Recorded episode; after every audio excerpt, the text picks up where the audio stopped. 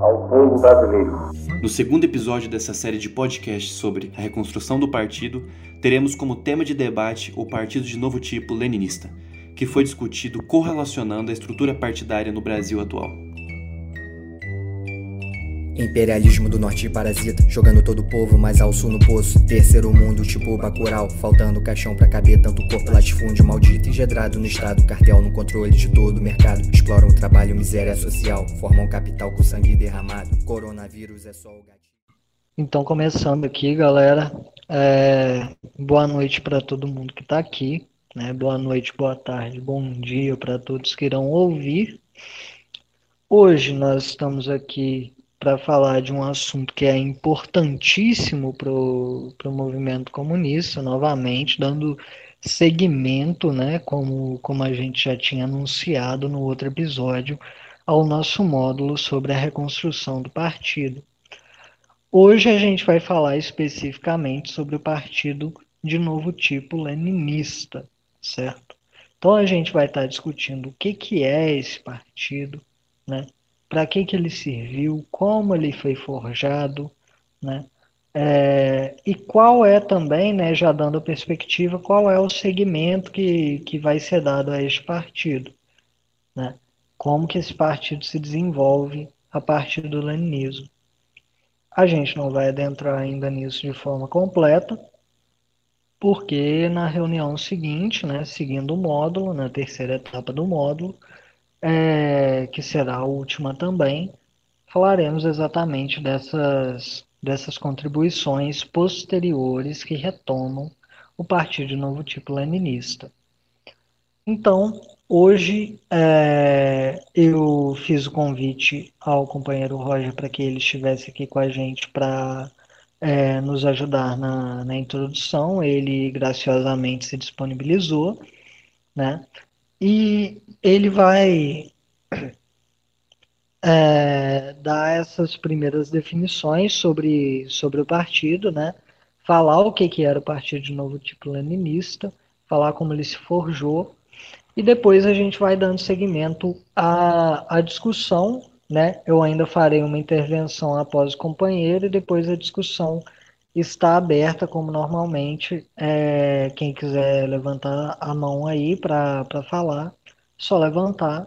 E aí, na ordem que for, que for colocada ali, a gente vai, vai abrindo para as falas.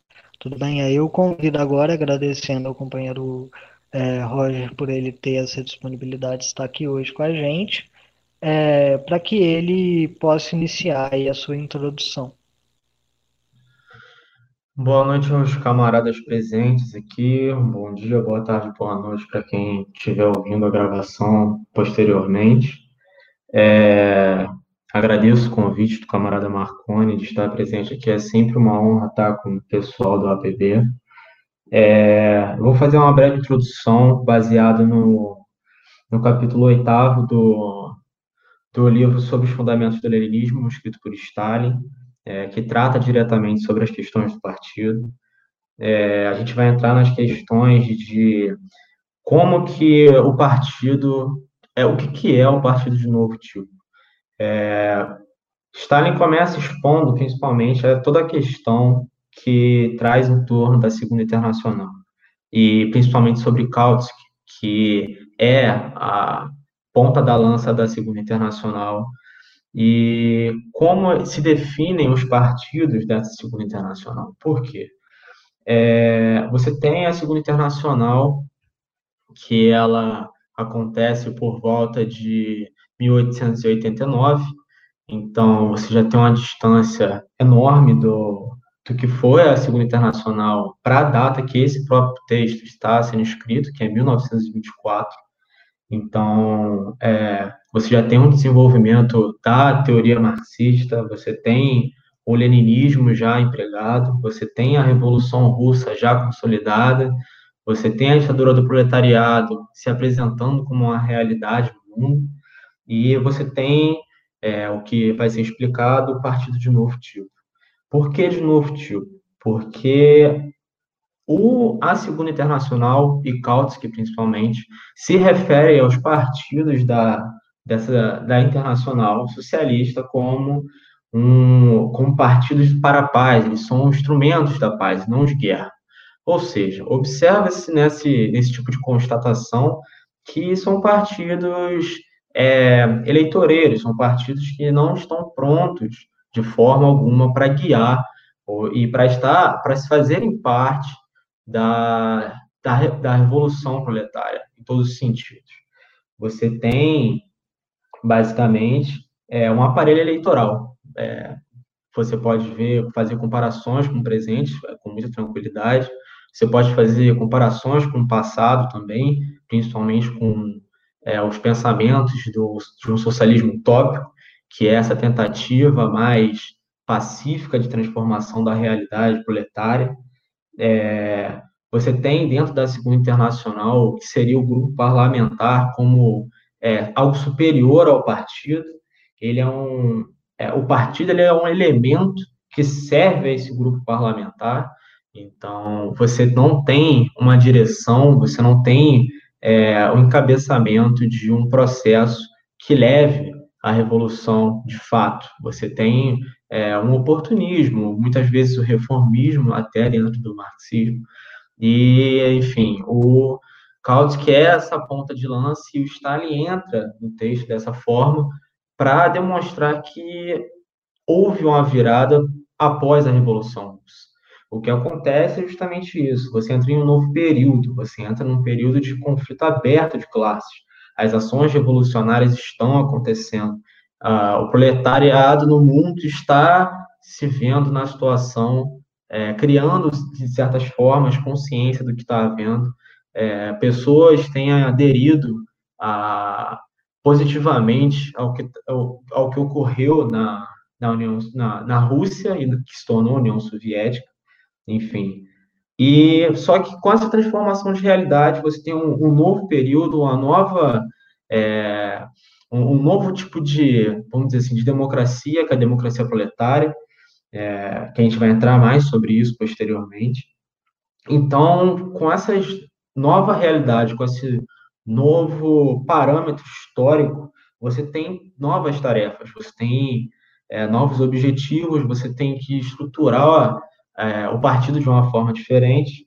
Você precisa ter um partido com bases revolucionárias, você precisa ter um partido com educação revolucionária ao proletariado, para que ele passe para a sua própria classe os ensinamentos revolucionários. É, você tem que ter preparação e mobilização de reservas, ou seja, de produção, de tudo que você tiver da indústria, você vai mobilizar, você vai fazer a preparação até em caso de, da, da, da Revolução Russa como uma revolução armada de suprimentos nesse sentido, de armas, enfim, é, você vai ter que criar, obviamente, dentro da premissa internacionalista do marxismo, que é a aliança com o proletário de outras nações, é, onde você dá apoio para que eles se libertem do jugo do capital, e essa é uma das funções do partido também. É, além do mais, você também teria nessa época, já com é, o advento da Terceira Internacional, é, consolidar relações com movimentos de libertação de colônias e países dependentes, ou seja, você já tem a consideração é, dos países que são semicolônias, são, por exemplo, a própria China, você tem países aí semi-feudais, você tem é, países dependentes que estão num processo é, difícil devido à Primeira e à Segunda Guerra, é, e aí nem chegaram ainda, esse texto é escrito antes da Segunda Guerra ainda, então você é, tem como ter uma noção do que está para vir posteriormente. É, além disso, é, abre-se uma diferenciação muito clara. Você tem que, além de se distanciar da, das noções partidárias da Segunda Internacional deve-se é, se distanciar, deve se distanciar também das concepções da social-democracia, que são partidos que tentam, da forma mais absurda possível, consolidar é, um ambiente que seria propício ao proletário, mas ao mesmo tempo sustentaria as bases do capitalismo. O que é basicamente uma tentativa falha. Você não, não tem como isso acontecer. Por, que, por que se fala isso? Trazendo um exemplo muito, muito mais recente, é, você tem, por exemplo, em 2015, a, a, toda a crise dos refugiados, enfim, você tem um processo na Europa e nos Estados Unidos e nos países centrais do capitalismo em si, uma transição muito forte do que era a social-democracia, a ideia do, de, da, do socialismo dos países nórdicos, do, enfim, é, do bem-estar social. E quando você entra numa crise do capitalismo, como é, Kondratiev já esperava dentro da, dos ciclos e tudo mais, você tem também uma é, cria-se na Europa um processo de fascistização do Estado, que é, se torna evidente. Você tem partidos relacionados a movimentos de extrema direita que surgem porque a social-democracia já não é mais, já não sustenta mais os bancos que sustentavam, o chauvinismo que se cria dentro da social-democracia, dentro dos partidos sociais-democratas, é, tomam uma nova proporção, visto que as classes dominantes entram em, em desespero, vendo as movimentações, a economia entrando em colapso. Então, você necessita, e agora voltando para o período de Stalin, você necessita de um partido de novo tipo. Por quê? Os partidos e organizações que estão se apresentando naquela época e que se apresentam hoje, que se apresentaram na época de Marx e Engels, é, se apresentaram de uma forma dócil, de uma forma que tentava buscar um pacifismo, tentava buscar uma diplomacia com classes dominantes, buscar diplomacia proletária com as classes antagônicas, o que é inviável. É, mas por que, que esse é o partido é um partido de novo tipo, além do que já foi dito? Porque ele é um partido de vanguarda. O que isso significa? Ele é a primeira linha de combate que o proletariado vai ter. É, você tem um partido que, por essência, mais uma vez, tem que seguir uma teoria revolucionária, deve reconhecer as leis do movimento, o que isso implica? Usar como base científica o materialismo histórico dialético para entender o movimento do mundo como material da forma que ele é historicamente e dialeticamente, então, é, deve-se conhecer as leis da revolução também, que a revolução, por essência, é um processo violento, é um processo que traz muitas dores, e isso é, isso é algo evidente, não se pode, é, não é algo que é, haja discussão sobre isso. Claro, é uma guerra civil, é um processo revolucionário. Então, é, não reconhecer esses pontos é falhar como um partido de vanguarda também. É, dentro desse, desse, desse conceito de um partido de vanguarda, você tem a, a, a fração revisionista, que é, são partidos que só buscam, a, por exemplo, Marconi vai citar isso posteriormente, mas é importante ressaltar a questão de trazer apenas a, um senso de consciência de classe e estagnar por aí. Nós entendemos a vontade do trabalhador, agora paramos.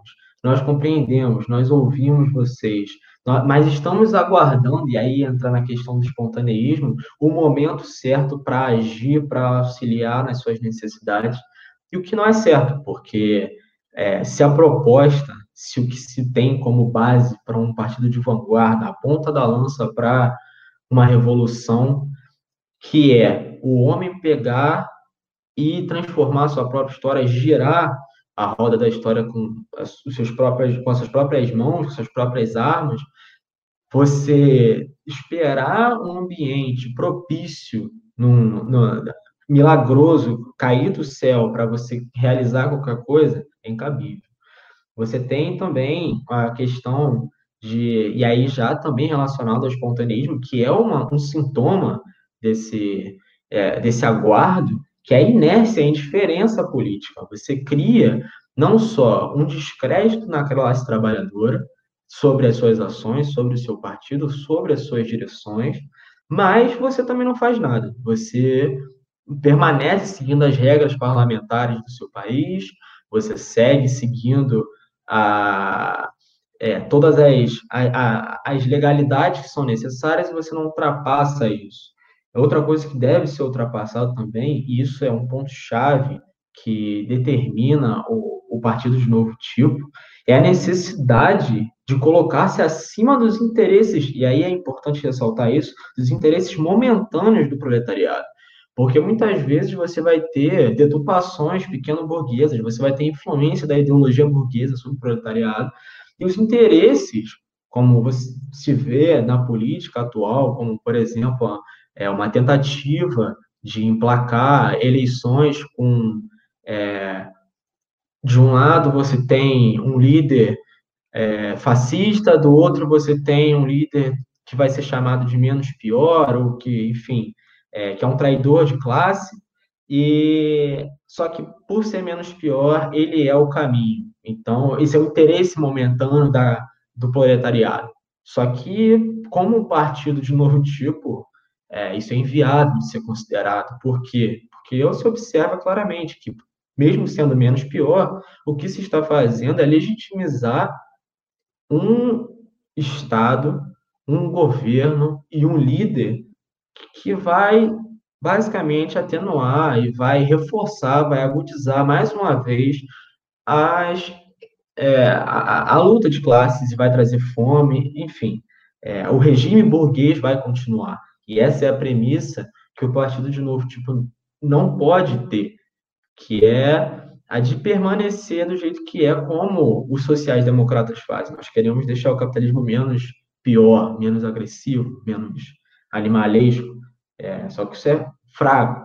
Além de que é, vale relembrar, no ponto da Segunda Internacional, que os interesses políticos dos partidos da Segunda Internacional seriam muito semelhantes e é, batiam como um apoio aos interesses políticos da burguesia. Então, é, é aquela. É, é o texto famoso do mal que fala: se você não está sendo atacado pelo seu inimigo, bom, você está fazendo algo que contribui para ele ou que pelo menos não afeta de forma alguma. Então, isso está errado. E é aí que entra uma, uma questão mais séria ainda dentro da, da organização partidária de novo tipo, que é o Estado, a relação de Estado maior com o partido. O que é o Estado maior? O Estado maior é um órgão de informação, estudo, concepção e planejamento de é, militarizado. Ou seja, você tem toda essa questão de você ter um partido que, ao mesmo tempo que ele é um partido político que segue caminhos é, muitas vezes legais, como foram, como foi o partido é, bolchevique, é, você vai entrar também com ações distintas, que são ações de guerrilhas, enfim, e é, combates não tão legais assim, botando, é, suavizando essa, essa questão. É, e é importante ressaltar justamente isso, e aí creio que o camarada Marconi vem entrar nisso também, que enquanto houverem classes, vão, vai ter que haver uma diferença, vai existir uma diferença entre a vanguarda, que são as pessoas que já estão dentro do partido, e as pessoas sem partido, as massas sem partido.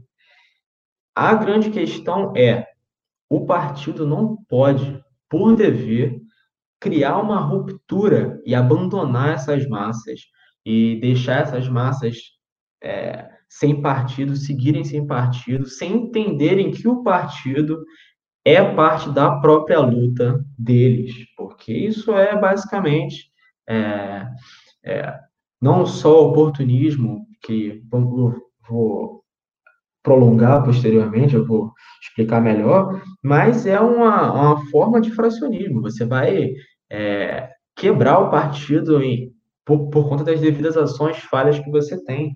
E é o que o, o que Lenin vai chamar aí de manivolismo ou seguidismo, que é direcionado mais aos sociais-democratas, que acreditam que é possível liderar a classe operária e elevá-la ao nível de consciência de atividade de vanguarda dentro do capitalismo. Você expandir a luta e expandir a, a, a consciência de classe e a ditadura do proletariado num ponto que ao mesmo tempo você não está de fato antes do, do proletariado, você não chegou a esse ponto, você só criou a consciência, você só tem a consciência de classe e você se mantém dentro do capitalismo. Como eu mencionei antes, em momentos de crise, independente do quão social seja a, a sua democracia burguesa, quando o capitalismo entra em crise, ele vai usar das suas forças, do seu poder, do seu monopólio da força, para acabar e, assim, tentar liquidar quaisquer movimentos que buscam condições melhores e liberdade. Então, assim, o manivolismo, é, botando em palavras mais simples, é basicamente é, é, é, é ser um charlatão ocioso, você, você é um mentiroso, você está tentando propor algo à classe trabalhadora que não só é irreal, mas que, assim, não, não vai levá-la a, a qualquer lugar. Então, assim, é, temos esse ponto.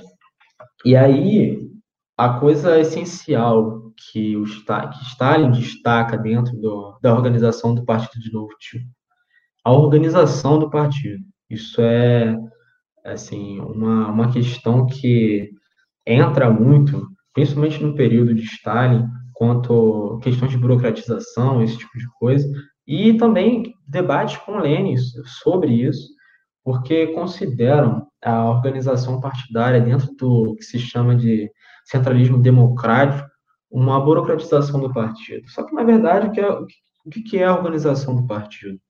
É, o partido ele deve ser, como está escrito no texto de Stalin, um destacamento organizado do proletariado, ou seja, é, você tem que ter políticas estritas, você tem que ter políticas bem.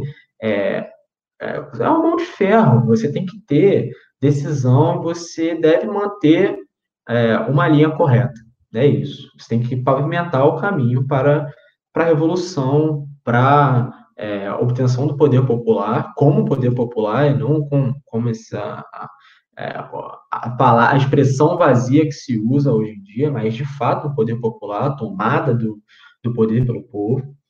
É, e isso é interessante, porque se entra na questão também da organização partidária no sentido de que o partido, assim como a gente compreende a realidade como um todo que está em movimento, que se altera com o tempo, que tem sua história, tem sua dialética, o partido segue da mesma forma. Por quê? Porque o partido é uma unidade de organizações operárias. Ele concentra dentro dela diversas organizações.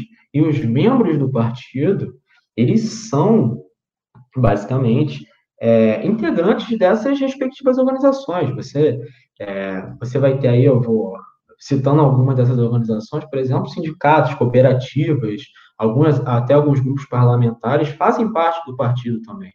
Então, assim, é, o que o partido faz, na verdade, é centralizar e dar o horizonte teórico e prático para aqueles operários que fazem parte dessas é, organizações diferentes. Às vezes, até a organização é dirigida por um membro do partido, mas muitos proletários dentro dessa organização não fazem.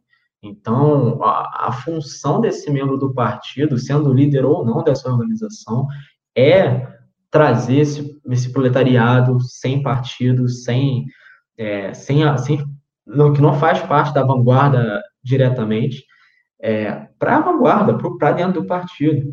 E aí, é, o contraste que isso traz é com o partido menchevique, que você tem é, que eu cheguei a brincar com o camarada Marconi falando sobre isso mais cedo, é, eles utilizam por um tempo é, o que se chama de autoadesão no partido. Você sendo é, um professor, um estudante, você vai ter é, um simpatizante, você basicamente gira e fala assim, olha, agora eu faço parte do partido. É, é aquele processo que todo mundo conhece, como dar o CPF na faculdade e é, ingressar no partido sem querer aí. É, enfim. Então, e esse tipo de, de ação de autoadesão, seja lá é, de que forma que isso ocorre, traz claramente a degeneração do partido, a degeneração da linha. Porque não é porque você é simpatizante, porque um membro é simpatizante da, que ele vai seguir as diretrizes do partido.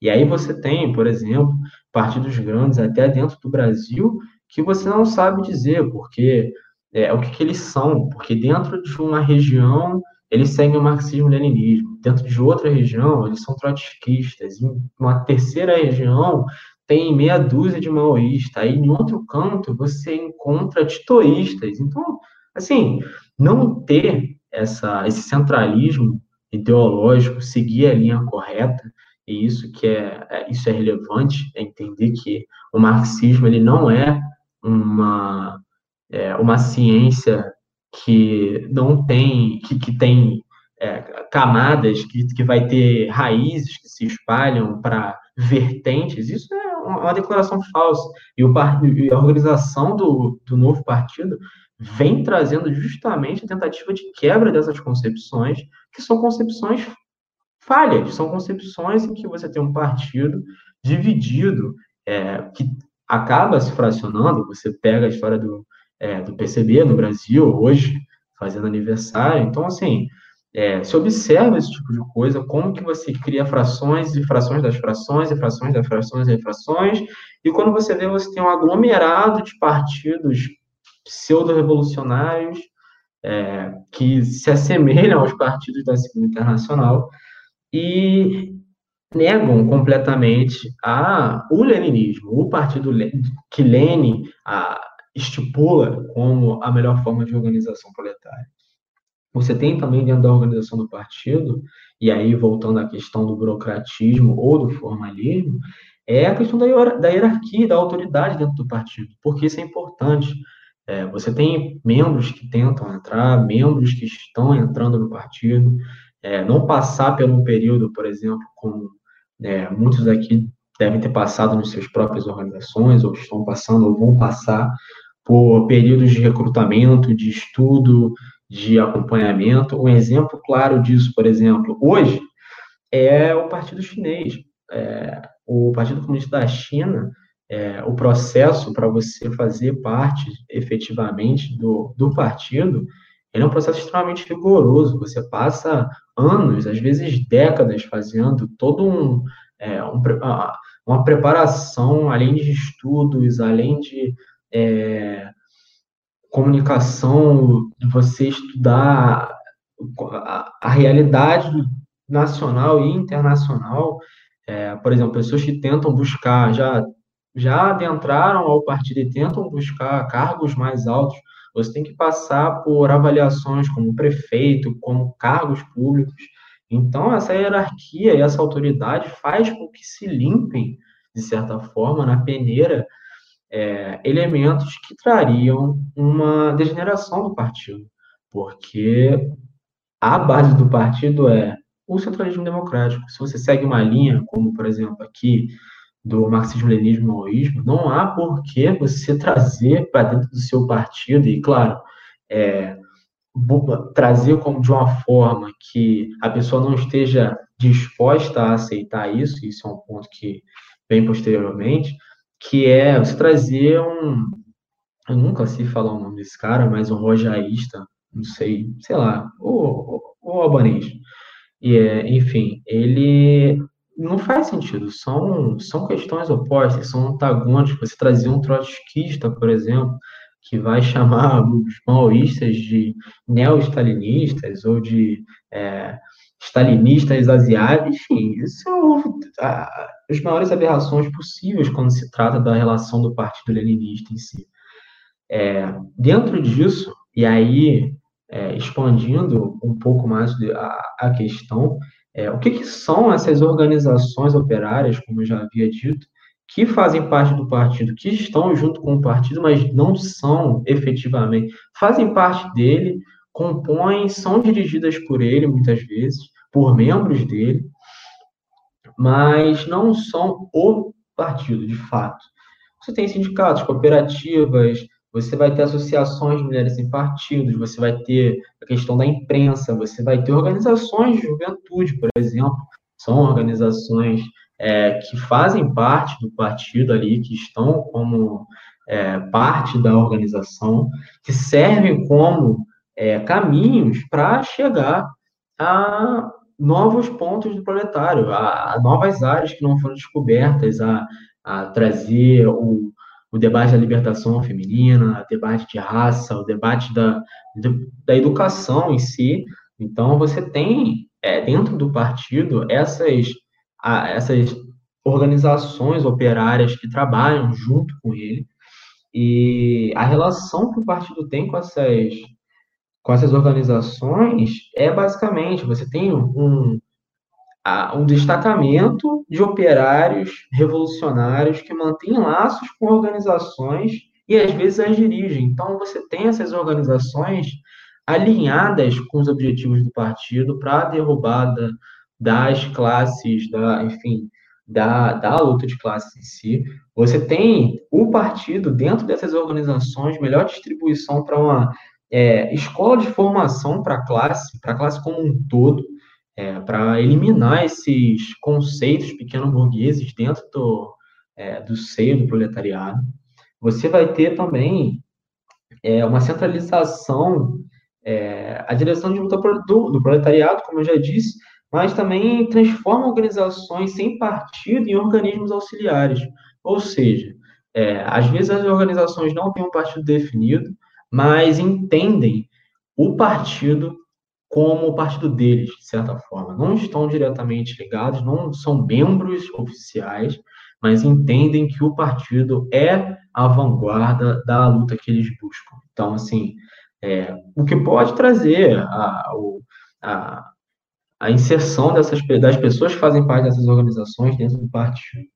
É, a questão também que pode ser apontada é a persuasão, como já disse, do partido a fazer com que essas organizações terceiras não só auxiliem o partido, mas entrem para o partido é, oficialmente, mas como deve ser mencionado, essa essa inserção ela não é uma inserção forçada, ela é uma inserção que deve acontecer de bom grado. Não adianta é, reforçar, apesar da necessidade da autoridade dentro do, dentro do partido, você não vai forçar essas organizações, é, às vezes independentes ou não, a entrar ao partido, porque é, não é essa a política que se busca com membros da, da classe que você diz ser vanguarda. É, dentro disso, você passa por um debate que é mais complexo, que introduz o partido na questão da ditadura do proletariado, que, assim, é, resumidamente, o Marconi vai falar disso melhor depois também, mas só uma breve introdução, você tem a ditadura do proletariado como a, a expressão antagônica máxima da ditadura da burguesia, que é basicamente a democracia burguesa que a gente conhece. É, então, assim, você tem o poder dos trabalhadores que reforçam é, seu poder de maioria sobre uma minoria, porque deve se entender e se manter em mente que dentro da ditadura do proletariado, após a revolução, ainda há luta de classes, ela não termina aí. Tanto, tanto é que o partido, como é dito, ele, quando há luta de classes, quando as classes são eliminadas, ele deixa de existir por conta própria, porque ele fez parte do Estado, da forma que ele era organizado, de um Estado socialista, de um Estado proletário. Se não há mais classes, se não há mais uma divisão de classes, não há por que haver mais Estado e não há por que haver mais partido. Então, o objetivo, após a conquista da, da ditadura do proletariado, é seguir nesse processo de, é, como posso falar, de expansão do, do, do, partido em si, da, da, da ditadura do proletariado, que é envolver é, a educação das, da, da, dos membros do, da classe, você trazer novas perspectivas do que, tá, do que está acontecendo na ditadura do, do proletariado, e, assim, é, é entender também que dentro dessa. Existem duas fases do partido na ditadura, com relação à ditadura do proletariado. A fase pré-revolução, onde não há ainda a ditadura do proletariado, que o partido ele vai servir como um instrumento da classe operária para a conquista da ditadura, ponto, e o momento posterior à Revolução, que é o momento de expansão e consolidação da ditadura. Então, assim, você vai ter esse período que é o período de, bom, é, estender e manter a ditadura, porque, como sabemos, é a, por exemplo, a União Soviética cai por, justamente por conta disso, para enfraquecer a, a, sua, a sua autoridade dentro do próprio partido. E não apenas isso, mas por muitas vezes se desconectar das massas. Ou seja, o partido ele deve, ao mesmo tempo que vive ali como uma ponta da lança, como a vanguarda, ele tem que estar conectado com as massas que não são do partido e trazê-las para o partido e trazê-las para a linha correta de luta. É, Stalin fala, e aí eu acho que é importante trazer a citação direta, que é o que, que significa manter e estender a ditadura. Ele diz que significa infundir nas massas de milhões de proletários o espírito de disciplina e de organização. Significa criar nas massas proletárias uma coesão, uma barreira contra as influências deletérias do caráter pequeno-burguês e dos hábitos pequeno-burgueses. Significa reforçar o trabalho de organização dos proletários para a reeducação e a transformação das camadas pequeno-burguesas. Significa ajudar as massas proletárias a se educarem, é, a, a, se educarem a si mesmas como forças capazes de suprir, suprimir as classes e de preparar as condições para a organização da produção socialista, que é exatamente isso, é reforçar cada vez mais, através da educação revolucionária, dentro do, das camadas mais diversas do, do proletariado e da pequena burguesia também, para trazer essa, é, é, essa, essa extensão e principalmente a manutenção do, da ditadura do proletariado. Porque se não, não houver essa, essa manutenção, acaba-se como os mencheviques. Você perde a autoridade, você se distancia das massas, você traz interesses pequeno-burgueses, você deturpa o partido. Então, você tem diversas questões que né, envolvem isso. E Stalin termina dizendo: daí se depreende que, com o desaparecimento das classes, com a extinção da ditadura do proletariado, deverá distinguir-se também o partido, como eu havia dito. É, sem classes, não há por que você ter o partido, não há por que você ter o Estado, sendo o Estado uma força de. É, uma ferramenta de imposição de uma classe sobre outra, e sendo o partido o, o, é, a, a vanguarda desse Estado, digamos assim, do proletário. E, então, assim, com a extinção dessas classes, você vai ter também a extinção do partido, que aí entra-se a fase que não vimos ainda, é, que é o comunismo em si.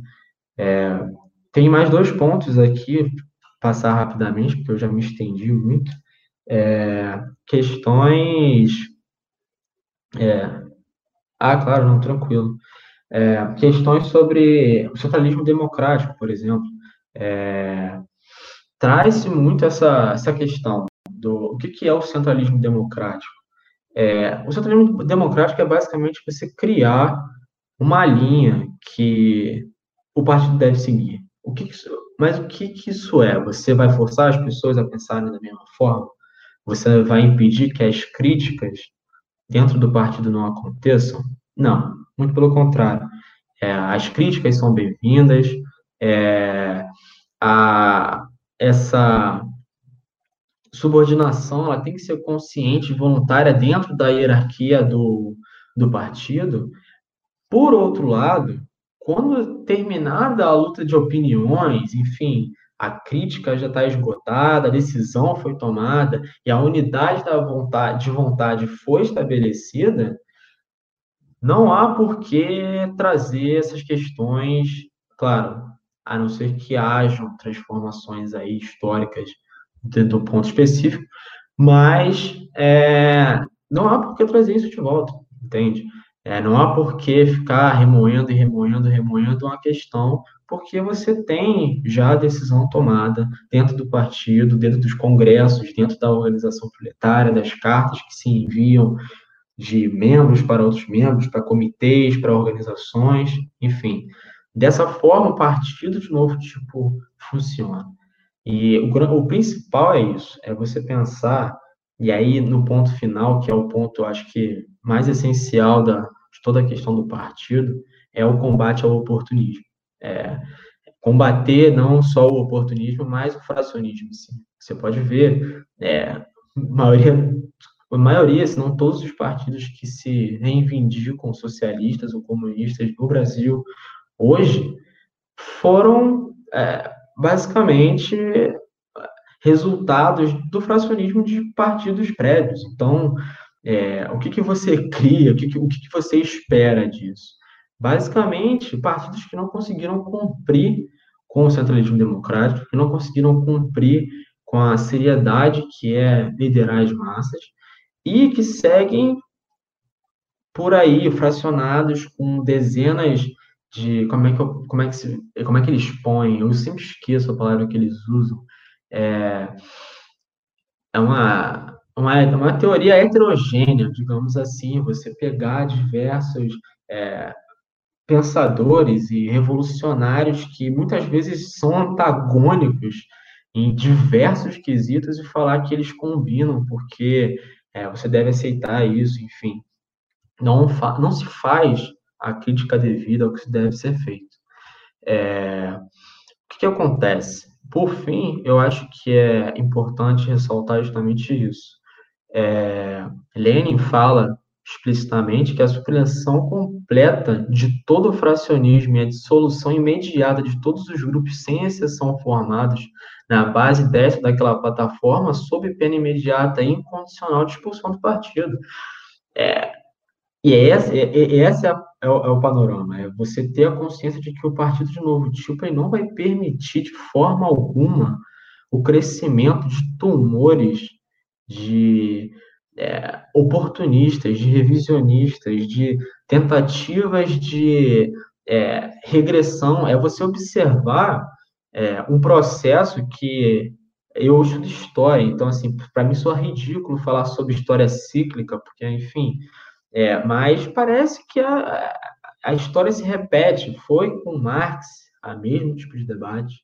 É, Transforma-se na era do imperialismo um debate mais complexo, mas é o mesmo debate entre a tentativa pacífica de transformação da realidade material, é, da luta de classes, e traz-se hoje para o que a gente está fazendo aqui, que é, mais uma vez, reforçar 100 anos depois é, de Lenin, quase 200 anos, 200 anos depois de Marx e Engels, o mesmo debate, que é a necessidade da criação de um partido que não apenas tome o poder, que não apenas destrua o Estado burguês, mas que crie o Estado, o, o Estado proletário. Então, assim, é, eu acho que dá para concluir aqui com tranquilidade depois dessa palestra inteira que eu dei, peço perdão aos camaradas, é, com a, a, citação final do, do Lenin, que é nas vésperas da revolução e nos momentos da luta mais encarniçada pela sua vitória, a mais leve hesitação no seio do partido pode perder, perder tudo, pode levar a revolução ao fracasso, arrebatar o poder das mãos do proletariado, porque esse poder ainda não está consolidado porque as arremetidas contra ele ainda são demasiado fortes. Se, no sentido como esse, os dirigentes vacilantes se afastam, isso não enfraquece, mas reforça o partido, o movimento operário e a revolução. Então, assim, há necessidade de tirar, de remover, de liquidar não só as ideias, mas é, os elos fracos, as dirigências fracas e toda a é, todos esses quadros que se desenvolvem, como foi Kautsky, como foi é, Trotsky posteriormente, como foram é, movimentos revolucionários em outros lugares, como o estoísmo, como foi com, com, assim, não sei se é possível falar isso, porque eu não creio que exista, mas, enfim, com o rojaísmo da mesma forma. Então, é, e aprender, principalmente, porque, e aí, trazer uma chave inicial que foi apontada no Partido de Novo Tipo. Deve-se aprender com as leis do movimento e com as leis da revolução. Se algo foi provado como falho, algo que deve ser corrigido, seja no seio do partido, seja no meio da revolução, seja, enfim, é, na, num combate dentro, após da pós-revolução, dentro da ditadura do proletariado, com a necessidade de é, alterações, de remoções, expulsões do partido, enfim, seja lá o que for, devemos corrigi-los, porque nós não estamos mais no século XX, nós não estamos no século XIX, é, as lutas se transformam, as, a realidade se transforma, e se o partido não entender isso, coisa que parece não acontecer há décadas aqui no Brasil, é, não há como reconhecer quaisquer partidos que nós temos hoje como partido de vanguarda, e, portanto, precisamos reconstruir o Partido Comunista do Brasil. É, eu encerro minha fala aqui, porque eu já estou falando há quase uma hora, há uma hora já, então passo a fala para o camarada Gabriel, acho que gostaria de falar agora, e posteriormente para o camarada Marconi. Agradeço o convite mais uma vez, e é isso aí. É, eu vou fazer os meus comentários aqui só pela questão da ordem mesmo, que já tinha sido definida, e depois eu abro para o Gabriel, pro Gabriel falar. Creio que é, não, não vou me alongar muito, porque vou falar principalmente sobre a questão do poder, sobre a questão do Estado, mas por favor, é, camarada Roger, não se desculpe.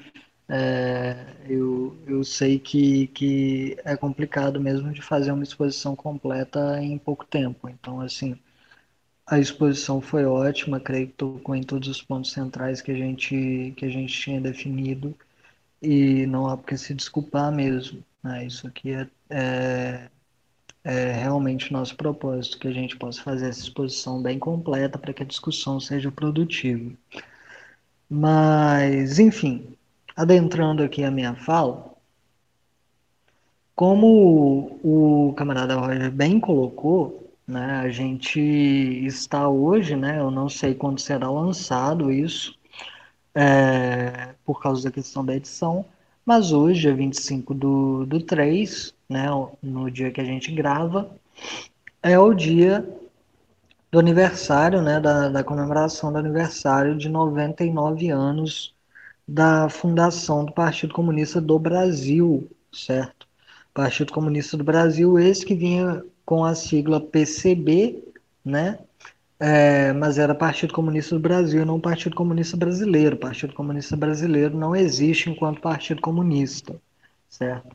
Nunca existiu. O Partido Comunista do Brasil, infelizmente, foi roubado seu nome por uma cambada de oportunistas, né, encabeçados principalmente por João Amazonas, e infelizmente a gente tem que lidar com a existência desse partido com este nome que foi usurpado da classe trabalhadora, mas que é o nome do Partido Comunista no Brasil, que se chamava e sempre se chamará Partido Comunista do Brasil. A partir de sua reconstrução voltará a se chamar assim, certo?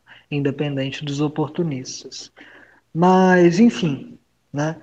Por que eu ressalto essa questão? Por quê? Porque a gente tem que pensar toda a questão do Partido Leninista a partir da, da, da, da questão da refundação, da reconstrução do Partido Comunista no Brasil, certo?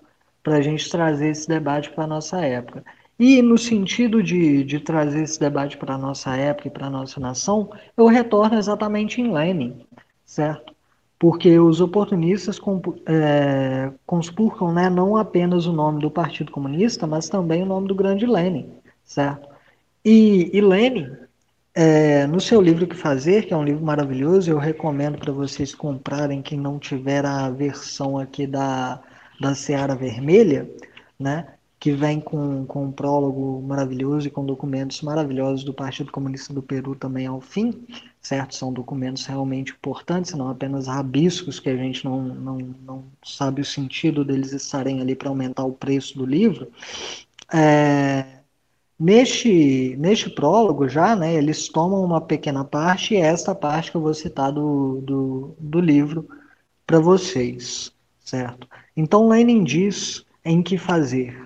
Pequeno grupo compacto, seguimos por uma estrada escarpada e difícil, firmemente de mãos dadas.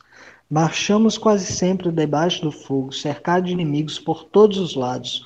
Unimos-nos por uma decisão livremente tomada, precisamente para combater o inimigo e não cair no pântano ao lado, cujos habitantes, desde o início, nos acusam de termos formado um grupo à parte e preferir o caminho da luta ao caminho da conciliação. Alguns dos nossos gritam: Vamos para o pântano. E quando lhes, lhes mostramos a vergonha de tal ato, replicam: Como vocês são atrasados. Não se envergonham de nos negar a liberdade de convidá-los a seguir um caminho melhor. Sim, senhores, são livres não somente para convidar, mas de ir para onde bem lhes aprouver, até para o pântano. Achamos, inclusive, que seu lugar verdadeiro é precisamente o pântano, e de nossas forças estaremos prontos a ajudá-los a transportar para lá os seus lares. Porém, nesse caso, larguem-nos a mão não nos agarrem e não manchem a grande palavra da liberdade, porque também nós somos livres para ir onde nos aprouver, livres para combater não só o pântano, como também aqueles que para lá se dirigem. Eu faço essa longa citação de Lenin porque, né? Porque nós, todos que estão aqui, alguns mais do que outros, já nos deparamos com situações onde nós somos é, chamados de tudo quanto é nome, pelo simples e mero fato de que não estamos dispostos a entrar na brincadeira, no circo midiático e no circo parlamentar que são as eleições. Certo? Eu digo a todos aqueles, todos, isso aqui eu dirijo a todos, todos aqueles que têm esta concepção de luta proletária, que eles deveriam retomar a concepção de luta proletária do grande Lenin, a qual retomarei alguns pontos do que o Roger já falou e aprofundarei dentro da questão da tomada de poder deveriam retomar a concepção de luta proletária que o grande Lenin colocou à frente. E além de Lenin, Stalin. E além de Stalin, Mao. E além de, de Stalin e Mao, o presidente Gonzalo. Deveriam retomar todas essas questões, porque como, como o camarada Roger falou, a luta não se estagna,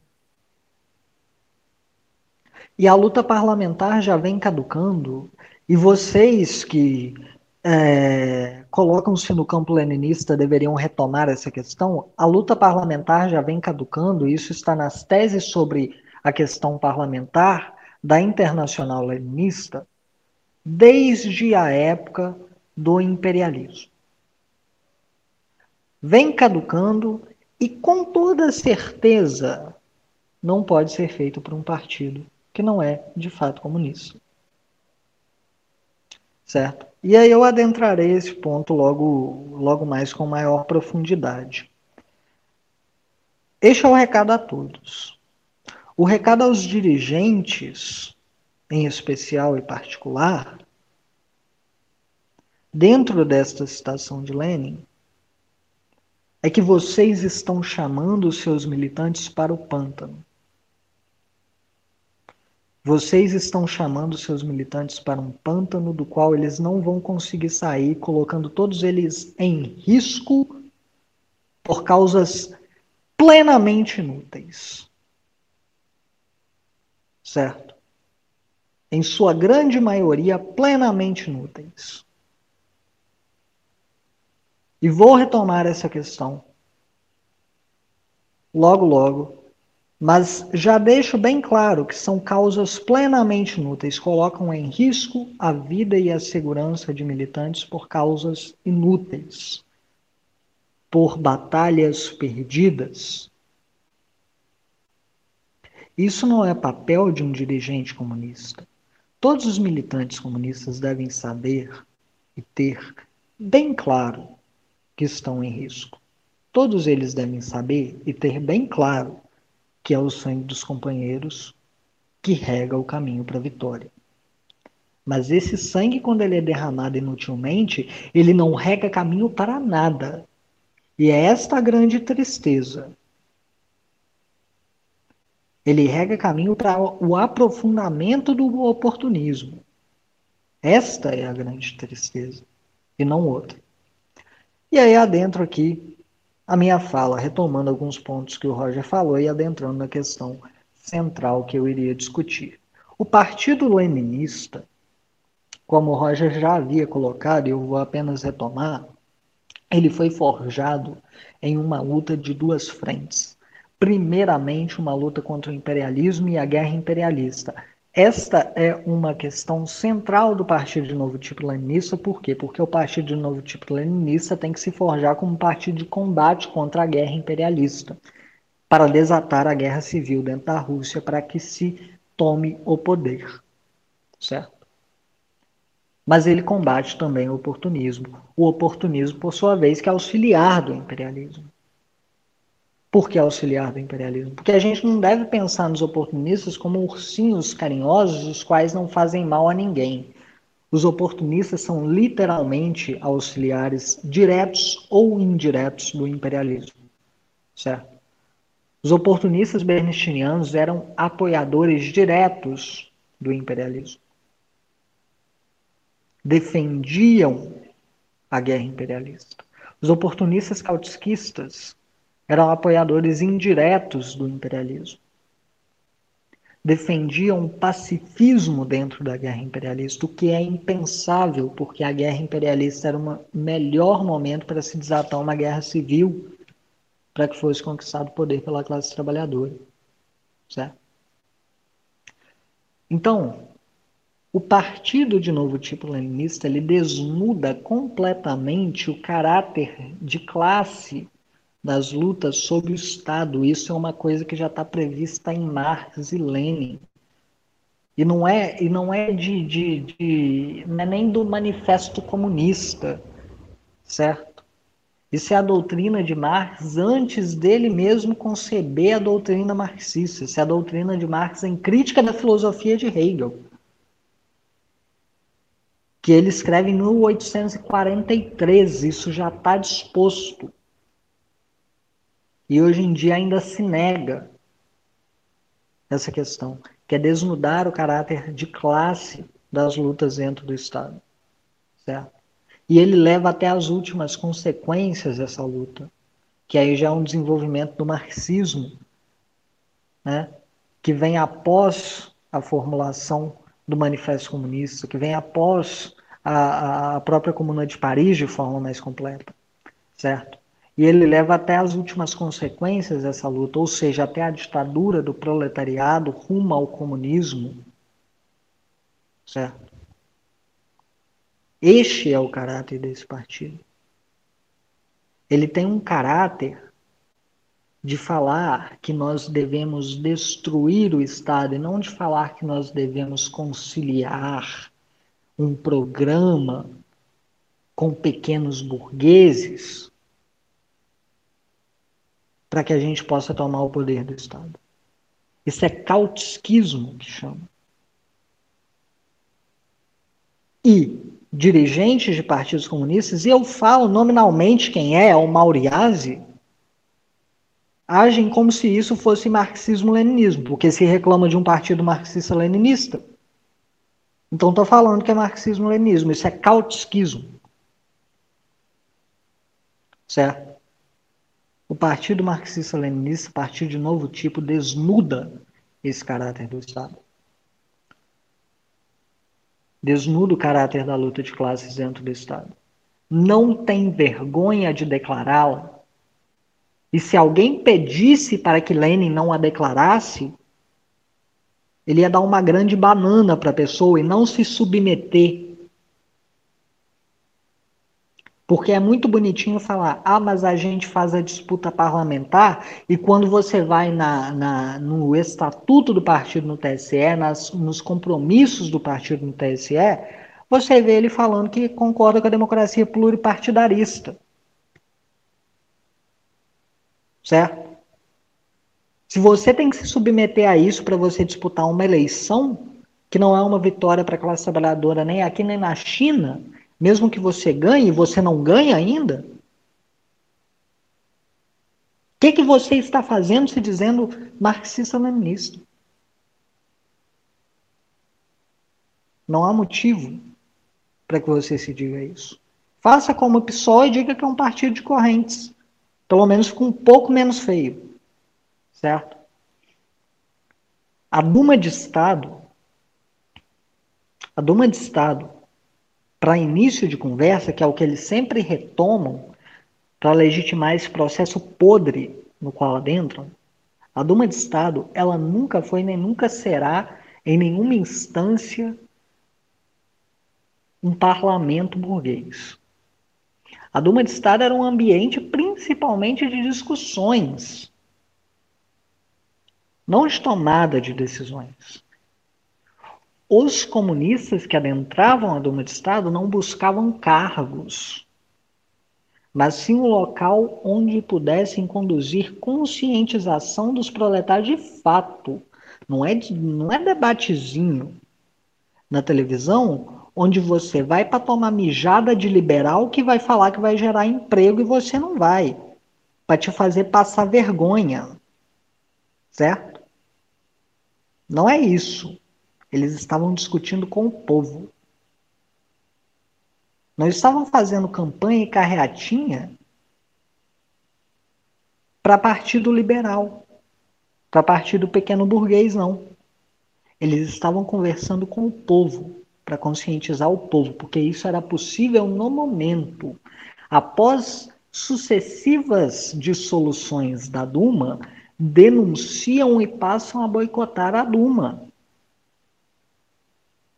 Por quê? Porque tem de desnudar o caráter reacionário da Duma a partir do momento que ela começa a ser dissolvida, porque eles estão ganhando. Certo? É, é, é, tão simples de compreender e é tão, é tão esdrúxulo que dirigentes usem isso para enganar militantes com boas intenções. E é tão triste que eles caiam nesta conversinha que nada quer dizer. Que a gente tem que reafirmar sempre essa pequena verdade. Né? Porque eles dizem as verdades altissonantes em todos os seus discursos, né? Que o Estado é isso, que o Estado é aquilo, que o, os burgueses são isso e os burgueses são aquilo. Mas eles nunca dizem as pequenas verdades que circundam a questão e que, portanto, são a essência da questão. Eles sempre esquecem desses pequenos detalhes, por algum motivo, né? Por algum motivo. Mas, enfim, né? A Duma não servia mais nenhum propósito revolucionário, portanto, passaram a denunciá-la. Por quê? Porque o Partido Comunista, de forma geral, era um partido de combate e não um partido de disputa, nem mesmo pela Duma. Não era um partido de disputa dentro dos marcos burgueses. Certo? Ele se militariza porque ele precisa se militarizar para que a conquista do poder seja assegurada, porque eles sabiam que não conquistariam o poder pela Duma. E se militarizar não significa simplesmente dar arma na mão dos outros. Isso é uma concepção estreita e burra. Certo? Isso é uma concepção foquista. Não é isso que significa se militarizar. Se militarizar é se militarizar é criar órgãos que possam dirigir de, for de forma clara e criar um plano de combate claro para que o partido siga, para que as organizações subordinadas ao partido sigam, principalmente o exército, que é um dos três instrumentos do partido. E nisso a gente vai adentrar na próxima reunião, certo? Então, Lenin e Stalin desenvolvem a primeira linha militar consciente do proletariado, porque, como Engels mesmo dizia, isso não era desconhecido de Marx e Engels. Marx e Engels não eram inocentes nem burros. Eles sabiam que o proletariado não tinha suas formas orgânicas de organização militar. Então, Lenin e Stalin criam essas formas orgânicas. E hoje em dia a gente vê quem, quem finge defender o legado de Lenin, pelo menos, né, quando obviamente a maioria não defende Stalin, Mas o legado de Lenin, pelo menos, a gente vê eles simplesmente achar que isso é qualquer coisa. Eles criam a primeira linha militar consciente do proletariado. Engels tem estudos brilhantes sobre, sobre a questão militar. Mas o partido, na época, não tinha uma linha militar clara. Certo? Então, é, o, o que que essa linha militar, qual que era a necessidade dessa linha militar? Qual que era a necessidade das, da, de todas as formas de lutas, não apenas da, da, da luta, é, da luta armada, certo? Qual que era a necessidade? A rápida adaptação mediante a crítica e autocrítica, mediante a retificação do partido constante, para que uma ou outra direção, uma ou outra luta pudessem ser tomadas, certo? para que o partido pudesse tomar de fato direção de uma outra forma de luta, sem que se perdesse, certo? E aí o que, que a gente deve auferir disso tudo dentro da crítica do oportunismo que a gente sempre deve fazer? A situação revolucionária não é criada pela participação no parlamento como esses, essas baratas e querem se passar por dirigentes comunistas, querem fazer os seus militantes pensar. Ela não é criada pela participação no parlamento.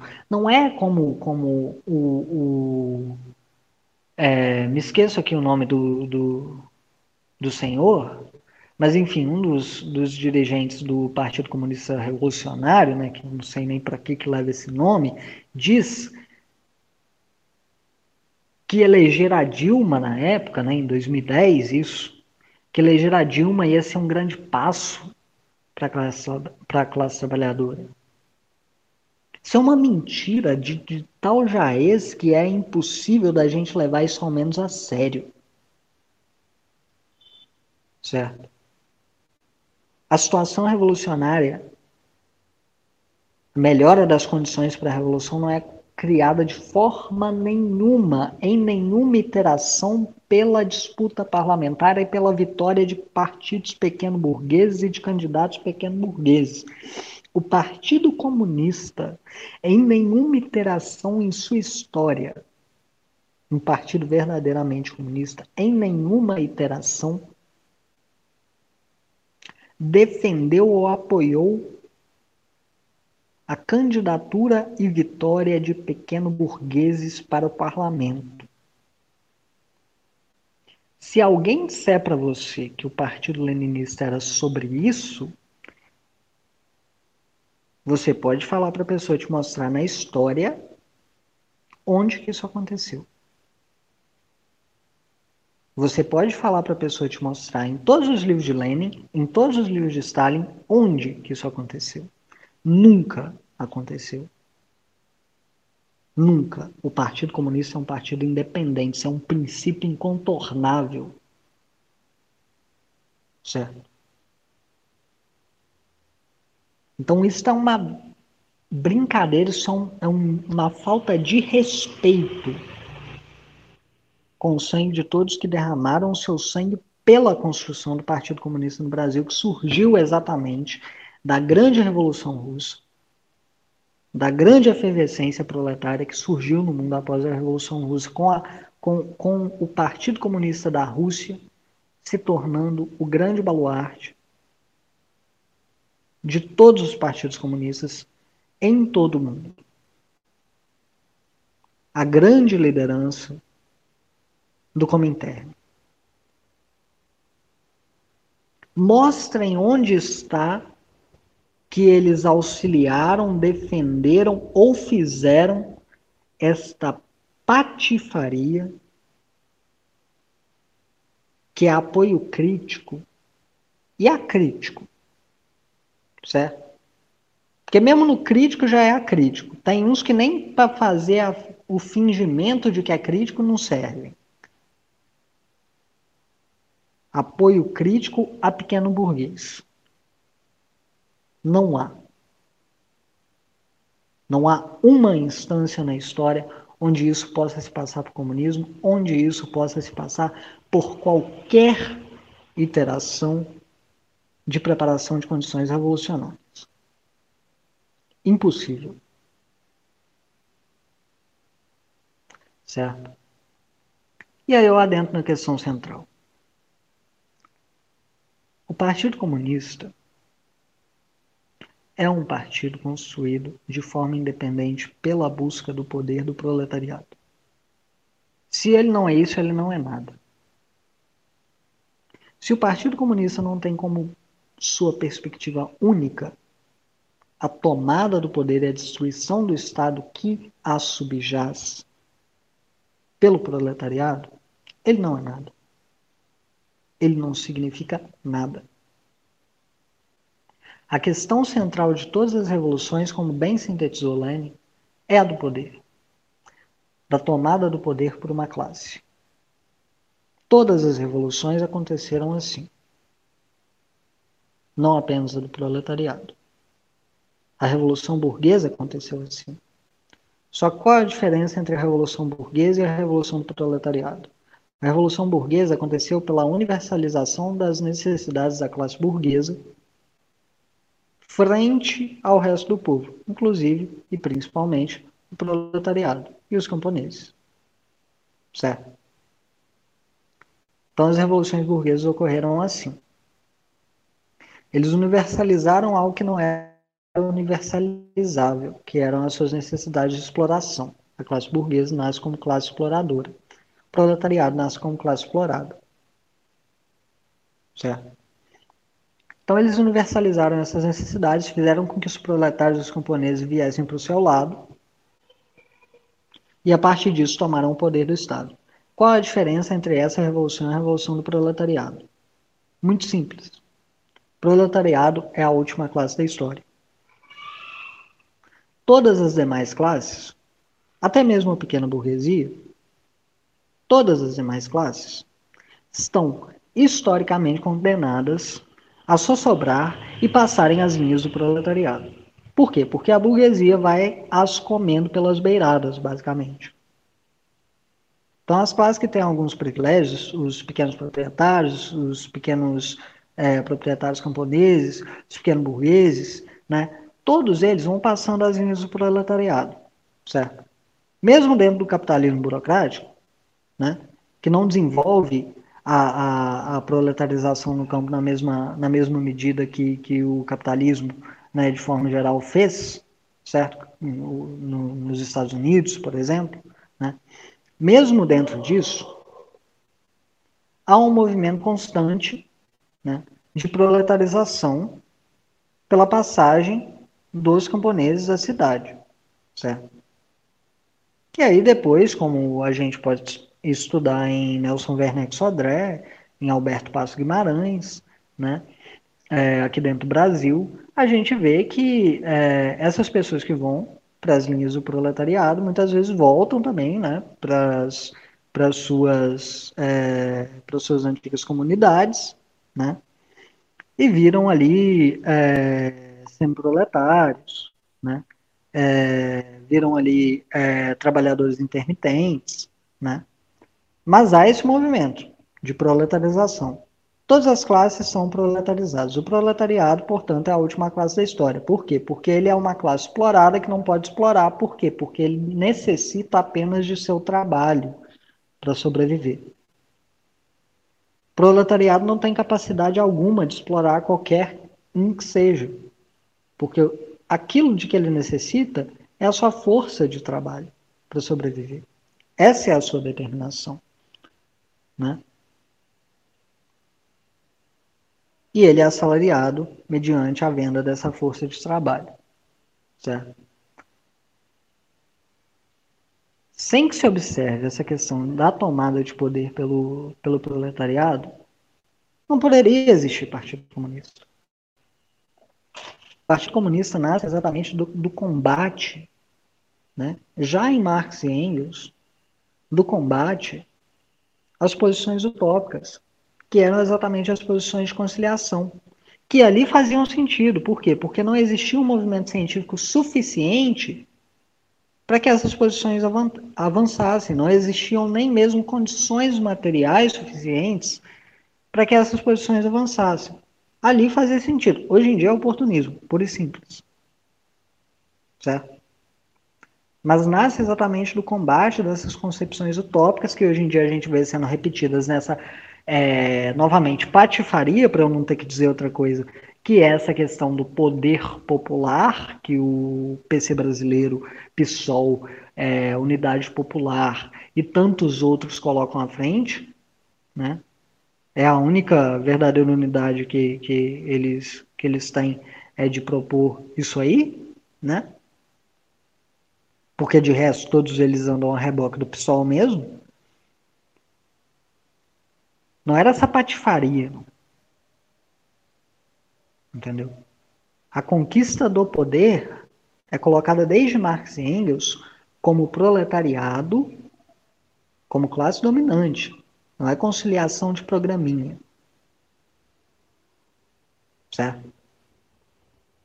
Marx e Engels deixam muito claro, você pega na carta de 1850 que eles escrevem sobre a questão revolucionária na França. Certo? A mensagem da direção central à Liga dos Comunistas, vocês pegam e vejam. Certo? Eles deixam muito claro que estamos com eles em tudo que nos serve. Em tudo que não nos serve, estamos contra eles. Esta a única, o único compromisso que seria feito. Certo? Então a tomada do poder ela necessita de uma apreciação, e eu vou passar aqui muito rapidamente por isso, porque eu também já me estendi bastante. Ela necessita de uma apreciação correta do Estado. E essa apreciação correta do Estado passa pela, pela doutrina marxista do Estado. E qual é a doutrina marxista do Estado? O Estado definha, sim. Mas o Estado não definha sem antes ser derrubado. Existe um poder específico que é o poder estatal do Estado burguês, no nosso caso, o latifundiário burguês, Existe esse poder específico e sem derrubar e destruir, explodir. É exatamente esta a, o termo que Engels usa, sem explodir esta forma de poder específico, todo o Estado burguês não se constitui a ditadura do proletariado a partir da ditadura do proletariado, onde o Estado não mais é um Estado, mas sim, como Lenin colocava, um semi-Estado revolucionário, onde cada vez mais todas as, as determinações estatais se tornam desnecessárias, porque todo o povo vai tomando a direção do Estado sem esta ditadura do proletariado é impossível avançar um passo sequer. Certo? Como que todo povo toma o poder? E falo disso porque essa é uma questão importante para eu fechar minha fala. Como que todo povo toma o poder? Porque isso muitas vezes parece muito tópico, muito distante. Né? Muitas vezes é, os próprios oportunistas se utilizam dessa questão né? De que para a gente não é tão concebível essa, essa tomada do poder pelo povo, para falarem que isso é uma questão para a gente decidir depois. Não é uma questão para decidir depois. Essa questão foi decidida em 1872. Aliás, 71. Né? Com a Comuna de Paris. Essa questão foi decidida lá certo? Lenin aprofunda e, e, e transforma e supera o que foi colocado pela Comuna de Paris. Mas essa questão já estava decidida lá, e qualquer um que te fale que não estava, e qualquer um que fale que a gente tem que esperar para ver as formas concretas que vão tomar, você pode saber que está mentindo para você. Essa questão já foi decidida. Primeiro, extinção completa da burocracia. certo? Extinção completa da burocracia como? Ah, é, é, é, aquela grande questão dialética que chega a ser até engraçada, né? Se todos forem burocratas, ninguém será burocrata. Se todos tiverem a, a, a, gestão do Estado na sua mão, cada vez mais, não é todos de uma tacada só, né? Obviamente a gente tem que ter isso bem concreto, né? Mas se cada vez mais pessoas tomarem a gestão do Estado na sua mão, a gente chega naquela questão que é o que Engels coloca em 1884, se não me engano muito. É, que é. Aliás, não é em 84, não, perdão. É no, no Antiduren, um pouco antes. A última função do Estado né, será manter em xeque a contra-revolução. No momento em que o Estado, de fato, representar todo o povo, ele deixará de ser um Estado. Então, se todos vão tomando as funções do Estado na sua mão, eles vão também agindo em torno do definhamento do Estado. Segunda questão: extinção do Exército Permanente. O Exército Permanente é criado junto com a Força Pública, né? O Exército permanente é uma, é uma manifestação da força pública. O que, que é a força pública? É um destacamento de homens armados prontos para defender os interesses da classe dominante dentro do Estado. Certo? É por isso que existe um exército popular, por quê? Porque eles estão defendendo os interesses da classe dominante, que é o proletariado. Ainda é um destacamento de homens armados, portanto, né, a gente pode falar ainda que não é o povo como um todo em armas. Contudo, é um movimento claro em torno do armamento de todo o povo para a defesa do Estado, que é, por sua vez, a defesa de seu definhamento.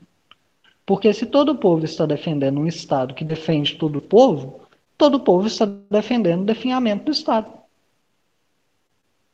Todo o povo está defendendo um Estado que não mais fará sentido todo o povo está ingressando em um exército que não mais fará sentido. Por quê? Porque todo o povo terá a gestão do Estado na sua mão e a sua defesa garantida por si próprio.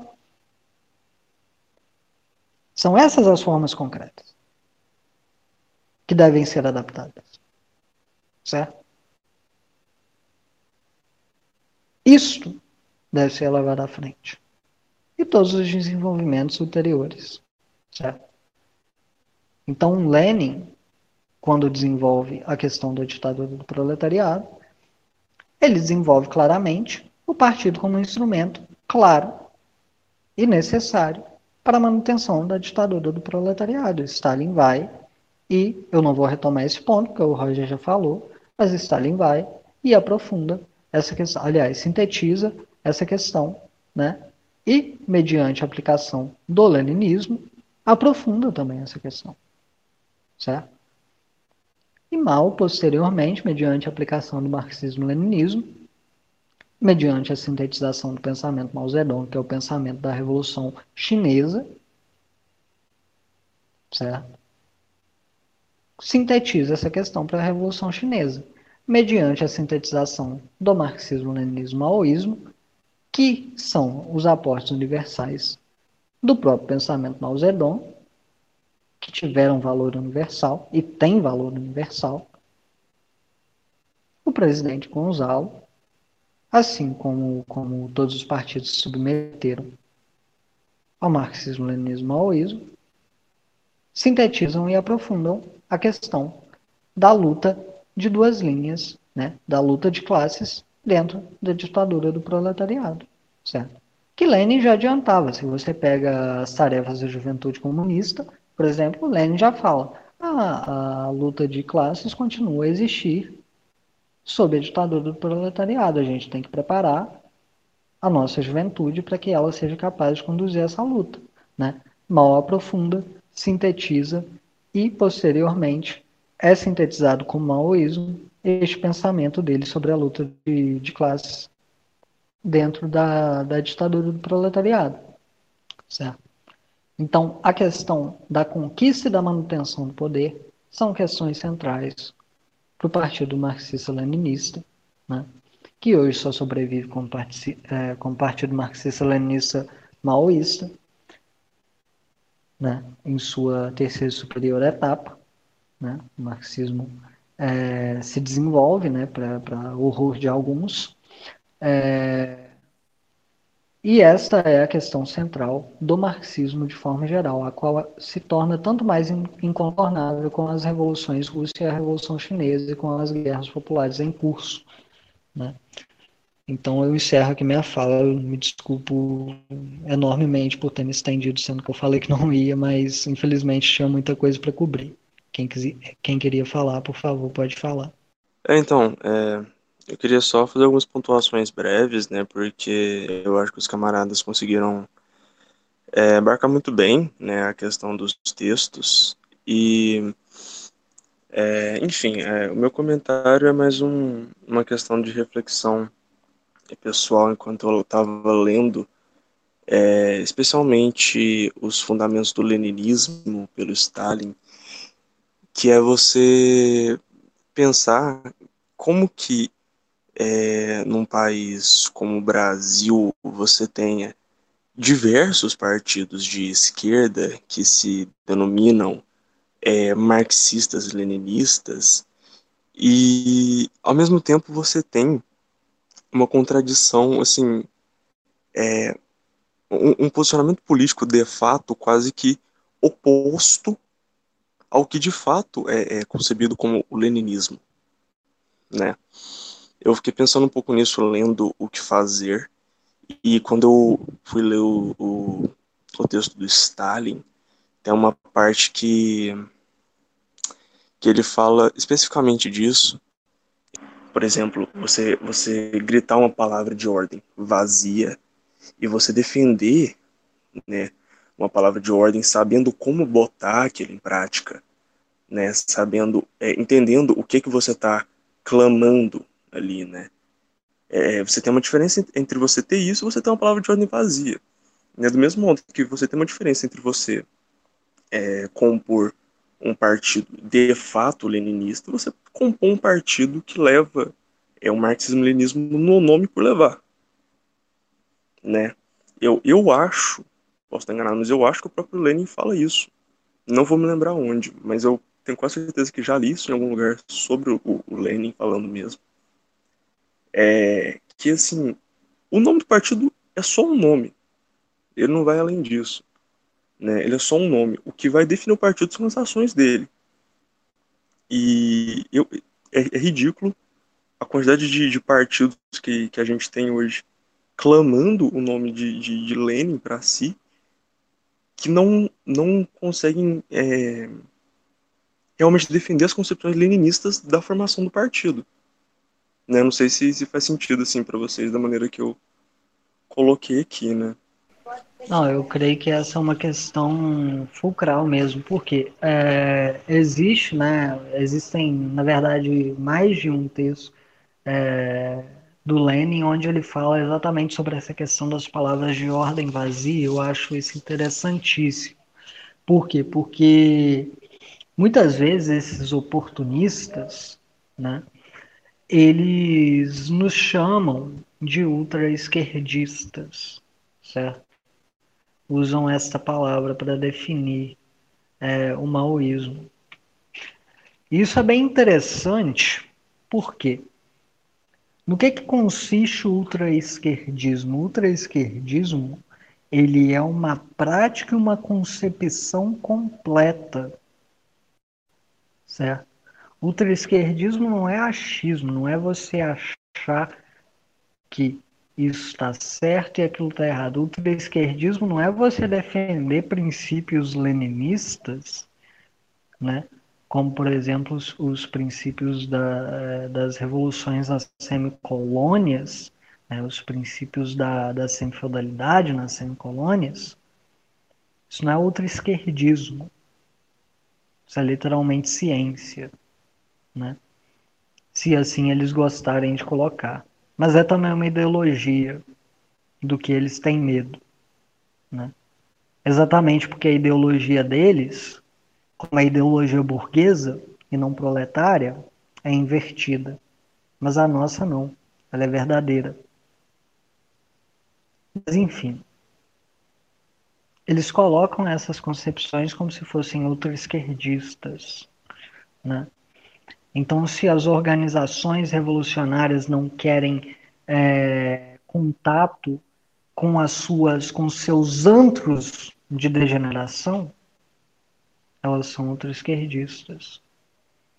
Se as organizações revolucionárias não querem contato com suas dirigências pútridas, cuja única coisa que falta é sepultá-las, são ultra-esquerdistas. Mas o ultra-esquerdismo é uma concepção completa de mundo. E no que, no que consiste essa concepção de mundo ultra-esquerdista?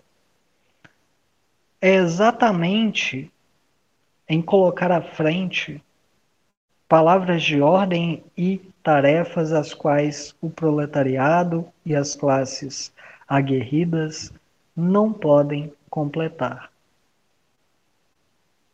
Isso é a essência do ultraesquerdismo. Eles, em seu pleno e completo, indisputável né, dentro da nossa análise, da nossa crítica, direitismo, são muito mais ultra-esquerdistas em suas reivindicações pífias do que nós.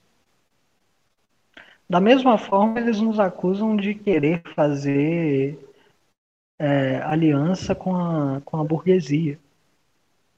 Eles, em seu eu não sei nem como definir isso, a plena castração enquanto partido, porque eles odeiam o partido, né? eles são contra o partido, eles só têm o partido exatamente pelo que já foi comentado, né, para conseguir o fundo partidário. Eles, em, nesta concepção, são os que de fato fazem aliança com a burguesia. há uma fala que foi aprovada, certo? Foi aprovada do Comitê Nacional do PC brasileiro, na qual eles falam com todas as letras que o Boulos, Guilherme Boulos, né, ex-liderança do MTST, que inclusive esteve envolvido em denúncias de revolucionários, não faz concessões ao liberalismo. Essa é uma fala que foi aprovada por um partido que se reclama centralista democrático. Então eu creio que é a visão do partido. Ele não faz concessões ao liberalismo. Este é o mesmo sujeito que queria humanizar a PM guarda municipal, né, para a gente ser justo aqui. Guarda municipal. Era o mesmo camarada que queria humanizar a Guarda Civil Municipal de São Paulo. Queria ensinar a Diderot né, para eles, para eles se tornarem iluministas. Batendo as pessoas com livro ao invés de cacetete, talvez. Né? É o mesmo cara. É o cara que eles declaram que não faz concessão ao liberalismo. É o mesmo cara que vai para reunião com burgueses e sai aplaudido. Ele não fez nenhuma concessão ali. Por que, que eles o aplaudiram? É o mesmo cara cuja concepção de socialismo dele é criar conselho municipal. E ele não faz concessão nenhuma ao liberalismo. Certo? E eles nos falam que somos nós que faz, queremos fazer aliança com a burguesia.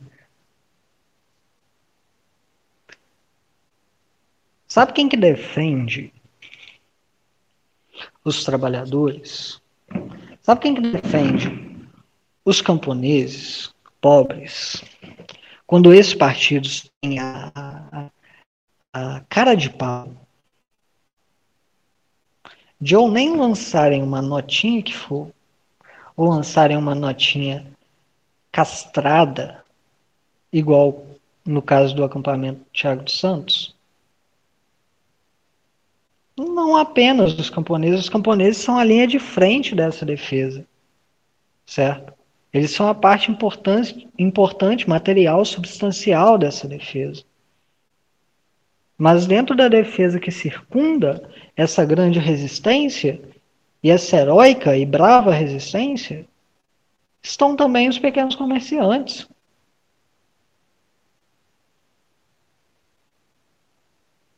Talvez isso seja despeito. Porque eles não conseguem angariar defesa, eles não conseguem angariar simpatia nem dos trabalhadores dos parcos e pouco numerosos trabalhadores com quem eles têm contato.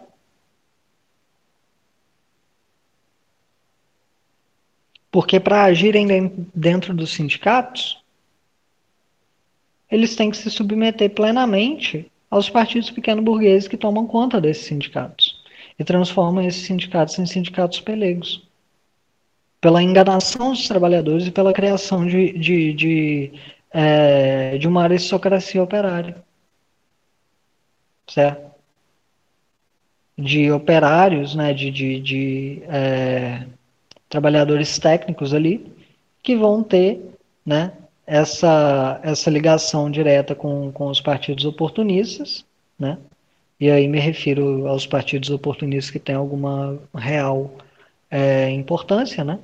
É, porque os partidos oportunistas que tomam o nome de comunistas, com exceção do, do PC brasileiro, nem para isso, né? Mas, enfim, que se ligam a esses partidos, né? E são enganados por eles, né? E são comprados por eles, alguns, para que dirijam o peleguismo dentro dos, dos sindicatos. E eles têm que viver a reboque disso.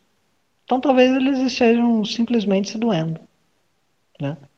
Mas todas essas, essas é, acusações que nos fazem, né? eu retomo a, a fala do, do Albenzio né? no, é, na sua crítica do, do, do texto do João Amazonas, né? O maoísmo é o espelho que reflete, né, o oportunismo. O maoísmo é o espelho que revela o oportunismo. Todas as críticas que nos fazem são dirigidas a eles mesmos. E todos os militantes que hoje estão em sua é, plena e completa boa vontade, enganados por esses partidos, irão ver essa revelação. Exatamente mediante o desenvolvimento da revolução, da verdadeira revolução brasileira, que não virá pelas mãos de qualquer é, para dizer com todas as letras, qualquer safado que acha que o parlamentarismo é a solução. Encerro aqui, quem quiser falar, pode falar. Então, exemplo, eu vou fazer uma fala, eu espero que não que não se desvie muito do, do assunto, né? É, eu acho que primeiramente é saudar o comemorar, no caso de 90 anos, 99 anos de fundação do Partido Comunista do Brasil, né? É, que a gente está nessa luta pela reconstrução do partido. E aí, sobre isso, né, a gente tem a situação no Brasil, por exemplo, e da América Latina. É, em 2013, no Brasil, estouraram rebeliões populares, levantes populares, é, seguem tendo-se revoluções, ou re, levantes populares em todo o Brasil e na América Latina desde então. É, e no que, que isso serve para a questão do partido de novo tipo, para a compreensão de partido, né? É, o Lenin, se não me engano, no que fazer ou no por onde começar, ele fala que o movimento espontâneo é a forma embrionária de movimento consciente, ou seja, de movimento organizado. É, o que, que, ele quer dizer com isso, né? Ele está pegando o movimento popular da forma que ele é, ou seja, de uma forma dialética. Ele pega a questão da espontaneidade como o contrário de organização. Espontâneo é o contrário de organização. Então, a tarefa da vanguarda é transformar esse movimento, que é espontâneo, que não é consciente, em movimento organizado, em movimento consciente. E aí que entra a questão do partido de novo tipo, porque é, se existem levantes populares, quer dizer que a tomada do poder já é uma questão fundamental. E organizar essa luta, essa luta popular, ela cabe no partido de vanguarda, que é o partido de novo tipo. Então, se a, a tomada de poder ela é a questão fundamental, o partido de novo tipo ele nasce com um princípio básico, que é um princípio estratégico, que é combinar novas formas de luta para desorganizar as organizações que não estão preparadas para essas formas de luta. Eu acho que eu falei muito rápido, mas eu quero dizer com isso é o seguinte: é, se o, o Estado ele não está preparado para novas formas de luta, ou seja, a guerra popular como o ápice de é, estratégia militar do proletariado, é, que é uma nova forma de luta, é uma, uma forma de guerra de novo tipo, digamos assim, é, não tem como, é muito mais fácil, no caso, desorganizar o Estado burguês, o Estado reacionário. É, então, o, toda essa questão de combinar novas formas de luta para desorganizar é, a organização que seria o Estado, enfim, ela está intrinsecamente ligada com, a, com o desenvolvimento da linha militar. Então, o desenvolvimento da linha militar de um partido, ele é o seu desenvolvimento político. Então, colocar a linha militar de um partido comunista como uma coisa à parte do partido é não compreender a linha política do partido. E aí isso é importante porque a tomada do poder pelo proletariado é a violência revolucionária. Então, a linha militar ela deve ser muito, muito importante e, deve, e é a linha política que dir, dirige o partido. No caso, o partido dirige a linha militar como sua linha política. Eu acho que eu me confundi aqui alguma coisa. Enfim. É, e por que, que isso é importante para a construção do partido de novo tipo? O partido de novo tipo, ele deve se desenvolver com os três instrumentos da revolução. Isso aí é uma aposta do presidente Mao, que o Gonzalo ele toma como aposta universal também, na definição de maoísmo, é, no maoísmo como sendo a terceira e superior etapa do marxismo. E o, os três instrumentos de revolução seriam o partido, como uma forma de ápice da organização do proletariado, o exército, porque a tomada do poder ela é pela violência revolucionária, e a frente, que é a frente única de classes revolucionárias. No caso de países semicoloniais, por exemplo, a gente tem o proletariado, a gente tem o campesinato, a gente tem a pequena burguesia, parte da média burguesia que é vacilante. E isso é importante porque se a tomada do poder é pela violência revolucionária, e se nos países semicoloniais não houve revolução democrática, a tomada do poder ela só pode ser feita através da guerra popular e por uma revolução democrática. Mas a revolução democrática que a gente fala ainda mais aqui no Brasil ou nos países assim, no geral, ela não é uma revolução democrática de velho tipo. Ela não é uma revolução democrática burguesa. Ela não é uma revolução democrática pequeno burguesa.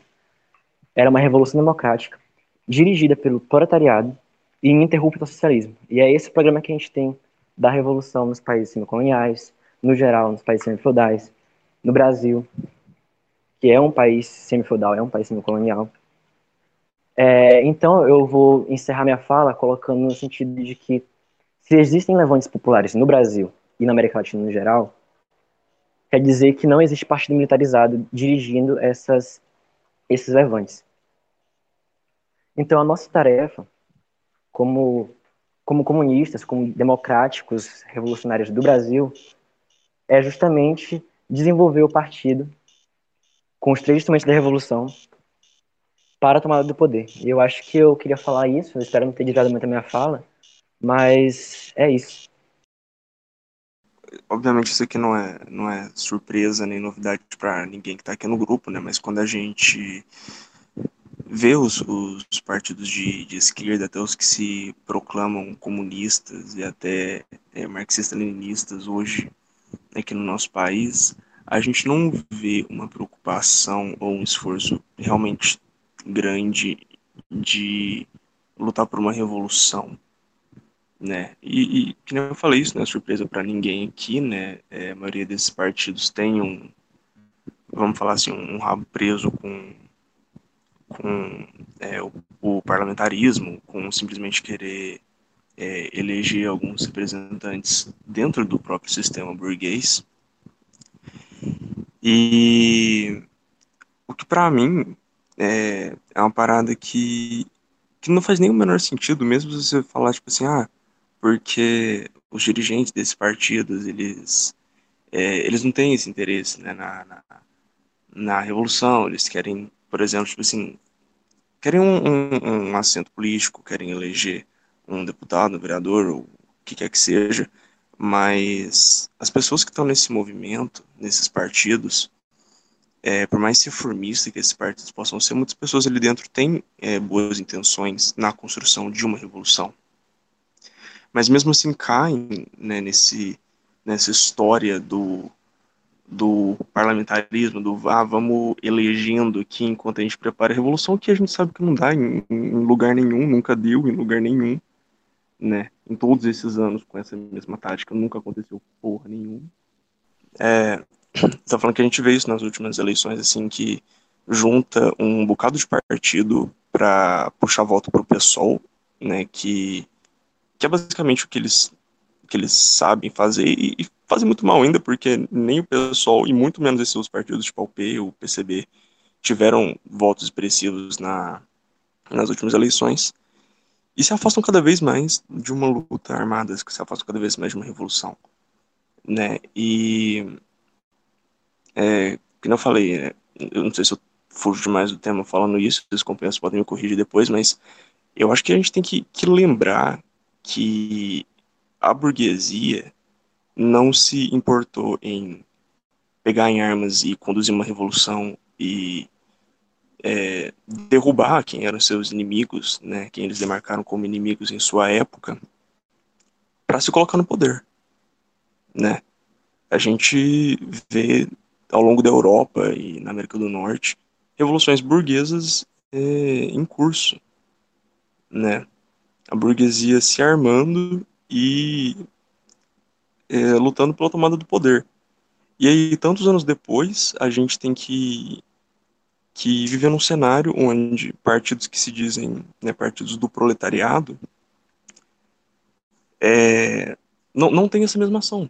Né, não, não se importam em ter essa mesma ação, não se importam em, em juntar forças e derrubar seu inimigo, mas sentem até simpatia pelo, pelo inimigo. Né, sentem, tem, tem, sentem vontade de, de participar ali no, no, no, jogo que o inimigo criou, né, de, de ter seu, seu espaço ali na, na democracia burguesa né? E é simplesmente ridículo, né, que, que isso aconteça até hoje, né? E enfim, é, não sei se me enrolei demais, mas a minha fala era basicamente essa só. Eu acho que é uma, que é uma questão muito, muito central, na verdade. A gente tem que discutir, tem que discutir com, com muita com essa questão que é a, a própria questão de defender e desatar a violência revolucionária contra o Estado, né? É, a, a questão do parlamentarismo, né? Como eu retomo aqui uma, uma coisa que eu havia dito, né? O, o, a eleição de um ou outro candidato, ela não prepara a situação revolucionária. O que prepara a situação revolucionária e aí eu complemento a minha fala, porque eu acabei me esquecendo de ir nessa parte, até para eu não me alongar tanto mais. Mas o que prepara a situação revolucionária são as ações concretas do partido e de seus organismos gerados, das organizações que estão subordinadas ao partido. Certo? O partido é central. Né? E eu retomo aqui também a, a brilhante fala do, do companheiro Zeca, né? É, já adiantando também algo que a gente vai discutir em mais profundidade na próxima reunião, o partido é a arma, é a ferramenta central da classe trabalhadora. Certo? O partido é aquilo que deve ser o centro e o Estado maior do proletariado para que ele desenvolva todas as suas reivindicações e todas as suas ações. Tá? Então, quando a gente tem, né, apenas para dar um exemplo aqui, quando a gente tem uma frente ampla, primeiramente o Partido Comunista algum desenvolve frente ampla, mas sim frente única. Certo? Quando a gente tem uma frente ampla, reboquista e dirigida por pequenos burgueses, o Partido Comunista desde já já relegou o seu, o seu papel de Partido Comunista. Né? Obviamente havia relegado antes disso, mas assim, é, tomando esse ponto. Né? Já relegou. Ele não está dirigindo essa frente. Né? No caso de não existir um partido comunista, a reconstituição desse partido necessariamente passa pela subordinação plena e completa de todas as organizações a este partido reconstituído. Certo? Mas a partir do momento que o partido desenvolve uma frente ampla e não toma a direção dela, ele já não é comunista e ele já não serve à classe trabalhadora, ele serve a pequenos burgueses. Né? E a questão da violência revolucionária, obviamente, nunca vai ser proposta. Né? Não nunca, mas na grande maioria das vezes, né, a depender da, da situação né, e a depender das condições, e este não é o papel do Partido Comunista, né, mas não será proposta de forma proletária, para ser bem específico, pela pequena burguesia. A pequena burguesia é vacilante. Certo? A pequena burguesia ela se radicaliza. E pode e vai. E já se radicalizou em diversas ocasiões. Certo? A pequena burguesia estava presente nas, nas gloriosas jornadas de, de junho. Ela estava presente. E ela teve papel radical em diversas ocasiões. Né? Mas a pequena burguesia é vacilante. Ela se radicaliza no processo revolucionário, nas lutas populares. Mas não por si só. E com toda certeza não do alto de um partido que defende as suas concepções mais atrasadas. Que é o caso de todo partido pequeno burguês. Porque todo partido pequeno burguês necessariamente defende as concepções mais atrasadas da pequena burguesia, porque eles querem organizar a pequena burguesia em partido. Desde já, você já sabe que eles organizam as concepções mais atrasadas. Porque se não fosse, subordinaria a pequena burguesia ao, ao, ao Partido Comunista. Certo? Então não tem contorno. Não tem, não tem delineação, não tem matiz que possa superar essa, essa questão concreta. Não existe, ah, mas é porque o fulaninho que está no partido é egresso dos, dos movimentos populares. Não existe isso. É um partido pequeno burguês. E pronto. Não existe isso de, ah, não, porque é corrente tal. Não existe.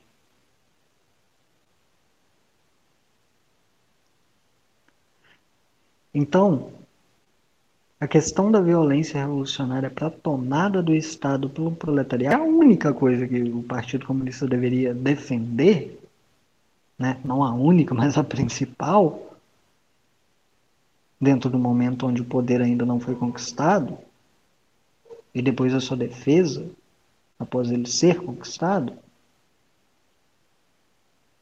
né? ela nunca vai ser proposta do alto de um partido pequeno burguês. ela nunca vai ser proposta do alto de um partido que se diz comunista, mas está numa frente ampla, andando a reboque da pequena burguesia. Mas está no sindicato, andando a reboque da pequena burguesia. Mas está no movimento da luta urbana, andando a reboque da pequena burguesia.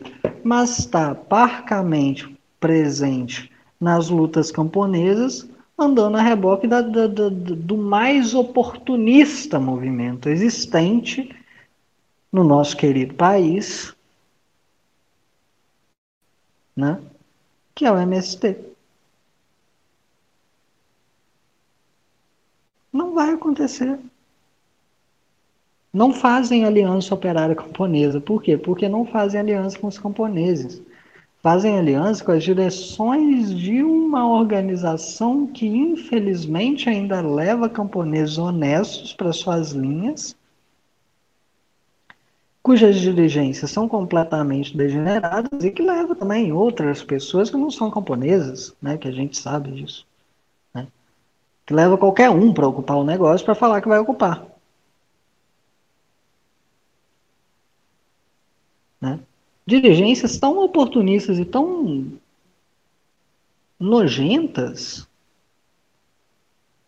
que literalmente denunciam outros camponeses que visam tanto conquistar quanto defender as suas terras, que criminalizam e ajudam na criminalização destes camponeses. O PT Aqui me dirijo diretamente ao PT. Por quê? Porque o PT esteve no poder federal. O PT ele enviou conciliadores para fazer o papel de pistoleiro, basicamente, só que com palavra. Só não deu tiro mas queria tomar a terra dos camponeses em benefício de latifundiário do mesmo jeito. Certo? E é isso que eles defendem. Por quê? Porque estão def defendendo conciliação de programa. Ah, não, mas a nossa conciliação é contra os latifundiários e contra os burgueses. É mesmo, meu querido. Então, por que, que a sua conciliação passa por uma conciliação com organizações que, por sua vez, em sua vacilação e em sua triste traição de toda e qualquer, toda e qualquer perspectiva revolucionária que já tiveram, se utilizam da, da ocupação de terra para propor modelos de, de exploração capitalista.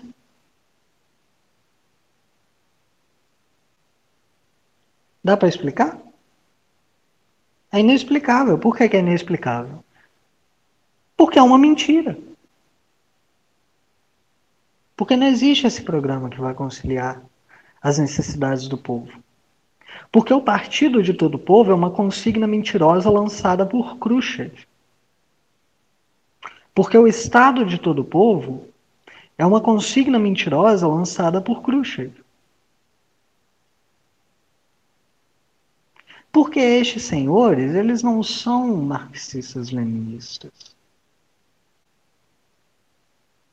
Eles são khrushchevistas.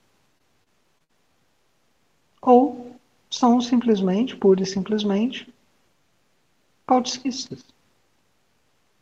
O revisionismo ele tem essa, essa é, no caso, boa característica para a gente, porque fica tanto mais fácil de criticar, de simplesmente ser um pouco que imutável. Por quê? Porque ele sempre representa, e aí entra um ponto que é muito bom da gente discutir, na verdade, eu espero que no futuro a gente possa discutir em mais maior completude, é que a proposição da terceira e superior etapa do marxismo, para o marxismo-leninismo maoísmo, ela é uma luta do, do novo contra o velho.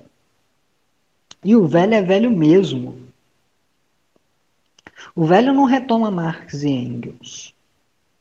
O velho não retoma só Kautsky. né? O velho não retoma Khrushchev.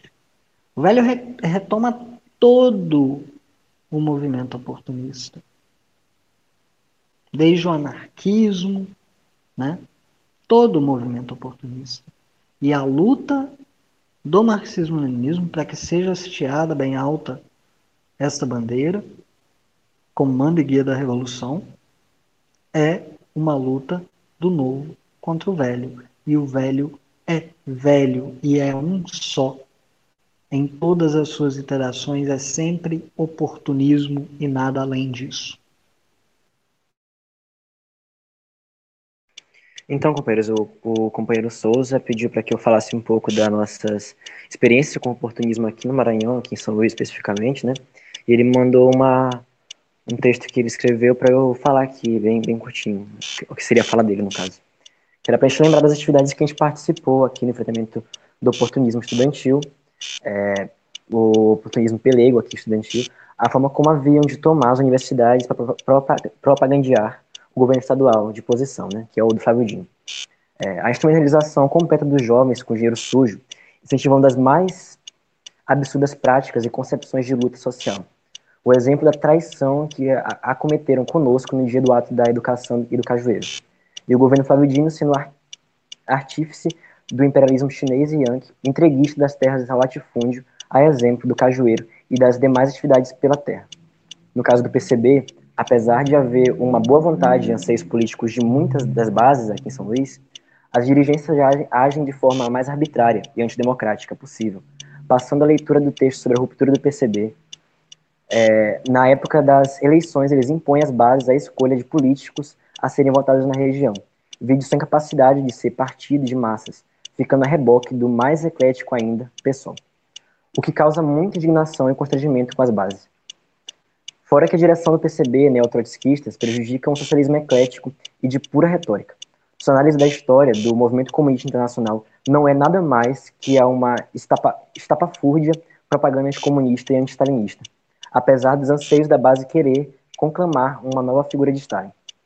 Para esta agremiação não existiram os golpes revisionistas na União Soviética em 56 e na China em 76, senão que a correção de rumo desviado por extremistas esquerdistas, para quem a restauração capitalista na União Soviética só se deu em 90 e a China continua socialista ao seu modo. Ou seja, onde há revisionismo e oportunismo vem socialismo, onde há revolução e ideologia proletária enxergam aventureirismo, esquerdismo dogmatismo. É, eu vou só comentar um pouco da fala do companheiro, né? Que é, ela combina muito com a fala anterior, acho que foi o Marconi ou foi o, José, não tenho certeza. Mas aqui em São Luís a gente percebe muito quando as bases elas do PCB principalmente, elas têm de fato anseios é, revolucionários, elas têm de fato vontade de lutar por uma revolução no Brasil, né? Só que a dirigência ela é tão mau caráter, eu não tenho outra palavra para isso, é, que ela chega a constranger as bases em certos pontos.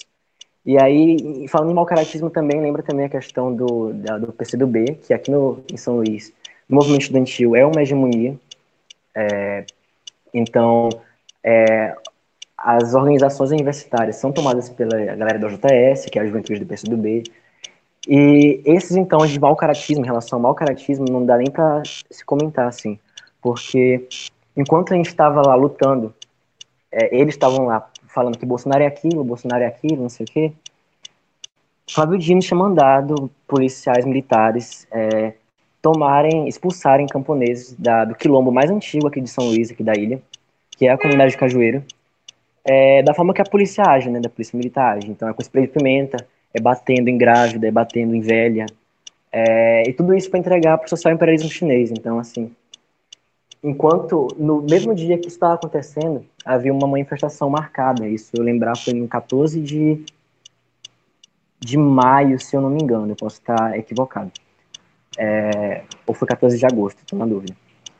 Enfim, é, no mesmo dia que estava acontecendo esse despejo da comunidade quilombola mais antiga da ilha, a galera da, JS, do PCdoB no geral, estavam falando, ah, Bolsonaro é aquilo, Bolsonaro é aquilo, é, na manifestação sobre educação. E o boicote que eles tentaram realizar para a manifestação em relação a evitar, de qualquer jeito, das formas mais é, escrotas possíveis, boicotar a manifestação a, a, a, favor da comunidade do Cajueiro foi uma experiência que a gente passou aqui em São Luís, assim, incrível, que mostra exatamente como o oportunismo age, né? E aí, eu só tô comentando isso em cima da fala do companheiro, que o companheiro queria falar aqui, deixar registrado aqui no GAPB. Ótimo, bom, bom que conseguimos ter, ter a fala aí mesmo por, por intermédio aí do, do Zeca, obrigado é, por ter feito, feito esse resumo aí pra gente e ao companheiro Souza também por ter é, tomado essa questão. É, apenas por em razão também da gente não se estender muito, porque a conversa está muito boa e assim, por mim seria seria bem mais longa, mas só para a gente não dar tanto trabalho para editor, para quem for ouvir, também para ninguém é, ficar muito cansado aqui, a gente ainda vai retomar todos esses pontos quando for falar é, da terceira etapa né, do partido, que seria aí o Partido Marxista-Leninista Maoísta, é, eu já vou encaminhar para o final, certo? Só para só comentar a questão que, que o companheiro Zeca falou antes de, de encaminhar para o final, né, porque é uma fala potente é, e concreta sobre como o oportunismo age, né? É, a gente sabe o que, que, as direções fazem com essas bases, né? A gente sabe o que, que a indisciplina que eles fomentam fazem com essas bases, né? Essas bases são muitas vezes, né? Entorpecidas, literalmente, no sentido literal e no sentido ideológico, certo? Essas bases são levadas a crer que estão fazendo grandes trabalhos para a revolução, quando na verdade, infelizmente, estão envolvidas em campanhas eleitorais que nada avançam o movimento, que muitas vezes estagnam o movimento por levar parte do povo para essa ideia errônea de que a eleição vai mudar alguma coisa na, na vida deles, certo? Então a gente sabe como que essas direções agem e a gente sabe que essas bases é, devem ser libertas, certo? Porque o comunismo é o quê? Né? O comunismo é o reino da liberdade, é a conquista da necessidade, é a chegada ao reino da liberdade, certo? E essas bases, antes mesmo da chegada do comunismo, devem, devem ser libertas deste oportunismo que as corrompe, que as castra de todo o seu potencial. Uma juventude que, que, que poderia estar levando em suas costas a bandeira de uma revolução de uma revolução concreta que está sendo construída todos os dias. Obviamente, não nos âmbitos parlamentares. E ela poderia estar levando à frente essa bandeira. E vai estar. Mas, infelizmente, nosso combate com o oportunismo ele não acaba aqui e ele não acaba tão cedo. E ele continua, mesmo dentro da ditadura do proletariado. Certo? Então, só para fazer esse comentário antes de fechar aqui. Indo para as conclusões, né? Eu creio que, que hoje a gente conseguiu fechar diversos assuntos, tanto sobre o Partido Comunista Marxista-Leninista, né?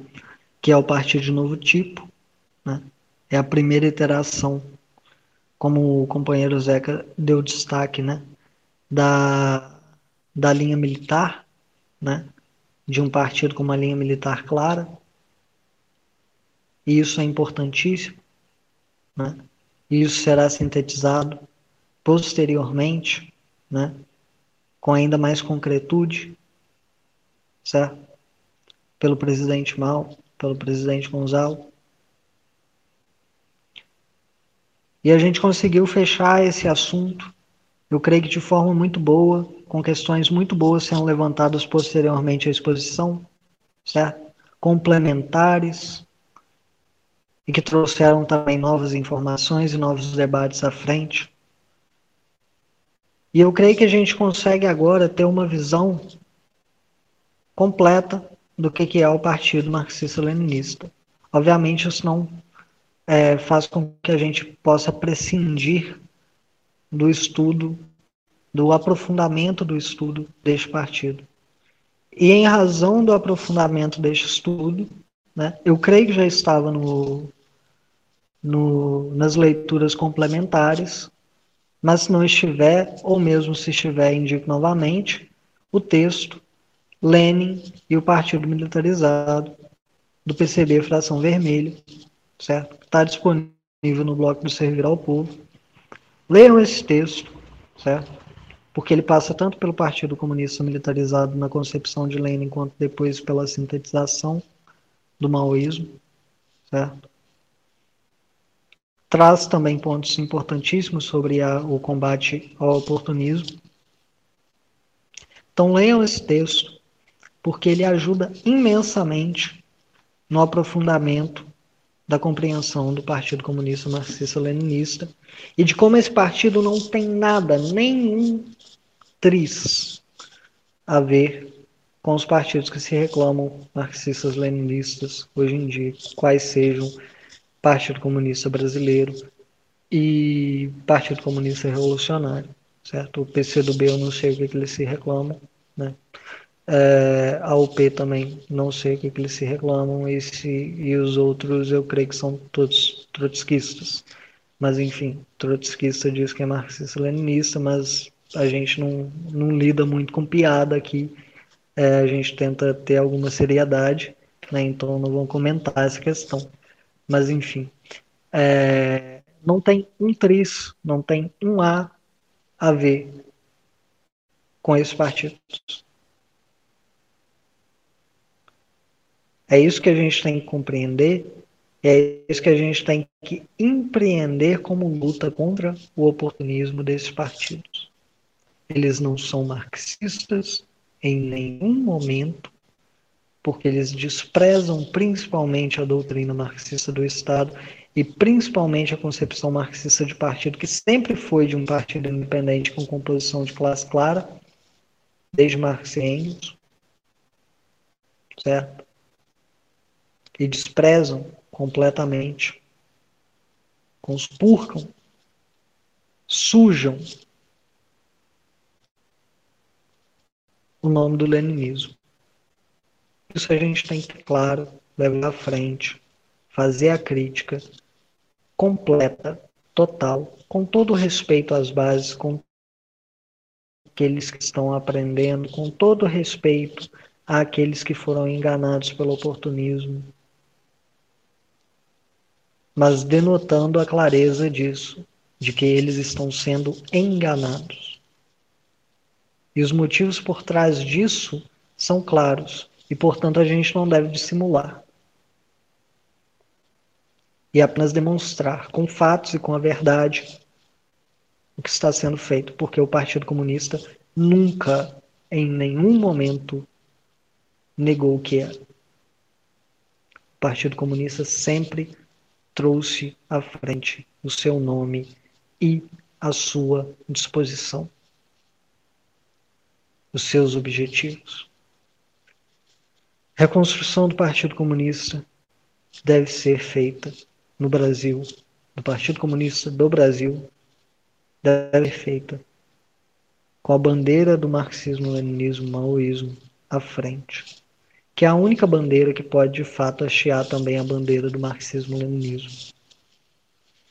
E, bom, com essa mensagem, eu dou fim aqui à reunião, agradecendo novamente a todos pela paciência, é, pela disposição de estarem aqui para uma reunião que já está aí correndo há quase três horas. Está é, tá virando um hábito já fazer a reunião de, de três horas. Mas, enfim, agradeço imensamente a todos, agradeço ao companheiro é, Roger, que teve que se retirar, pela sua introdução, certo? É, que esteve aí nos ajudando. Agradeço a todos que comentaram, ao companheiro Zeca, ao companheiro Souza, ao companheiro José Vitor, que estiveram aí comentando, né? É, e, bom, agradeço a todos que também vão ouvir, né? E espero que tenha sido de grande proveito para todos a reunião. Desejo a todos uma boa noite, um bom dia, uma boa tarde, né? Dependendo aí do momento que vão ouvir, a todos que estão aqui, uma boa noite. E até a próxima reunião, no, no mês que vem, aqui no grupo principal, sobre é, a reconstrução do partido, terceira parte desse módulo, sobre o Partido Marxista-Leninista Maoísta militarizado, certo? Grande abraço, até mais.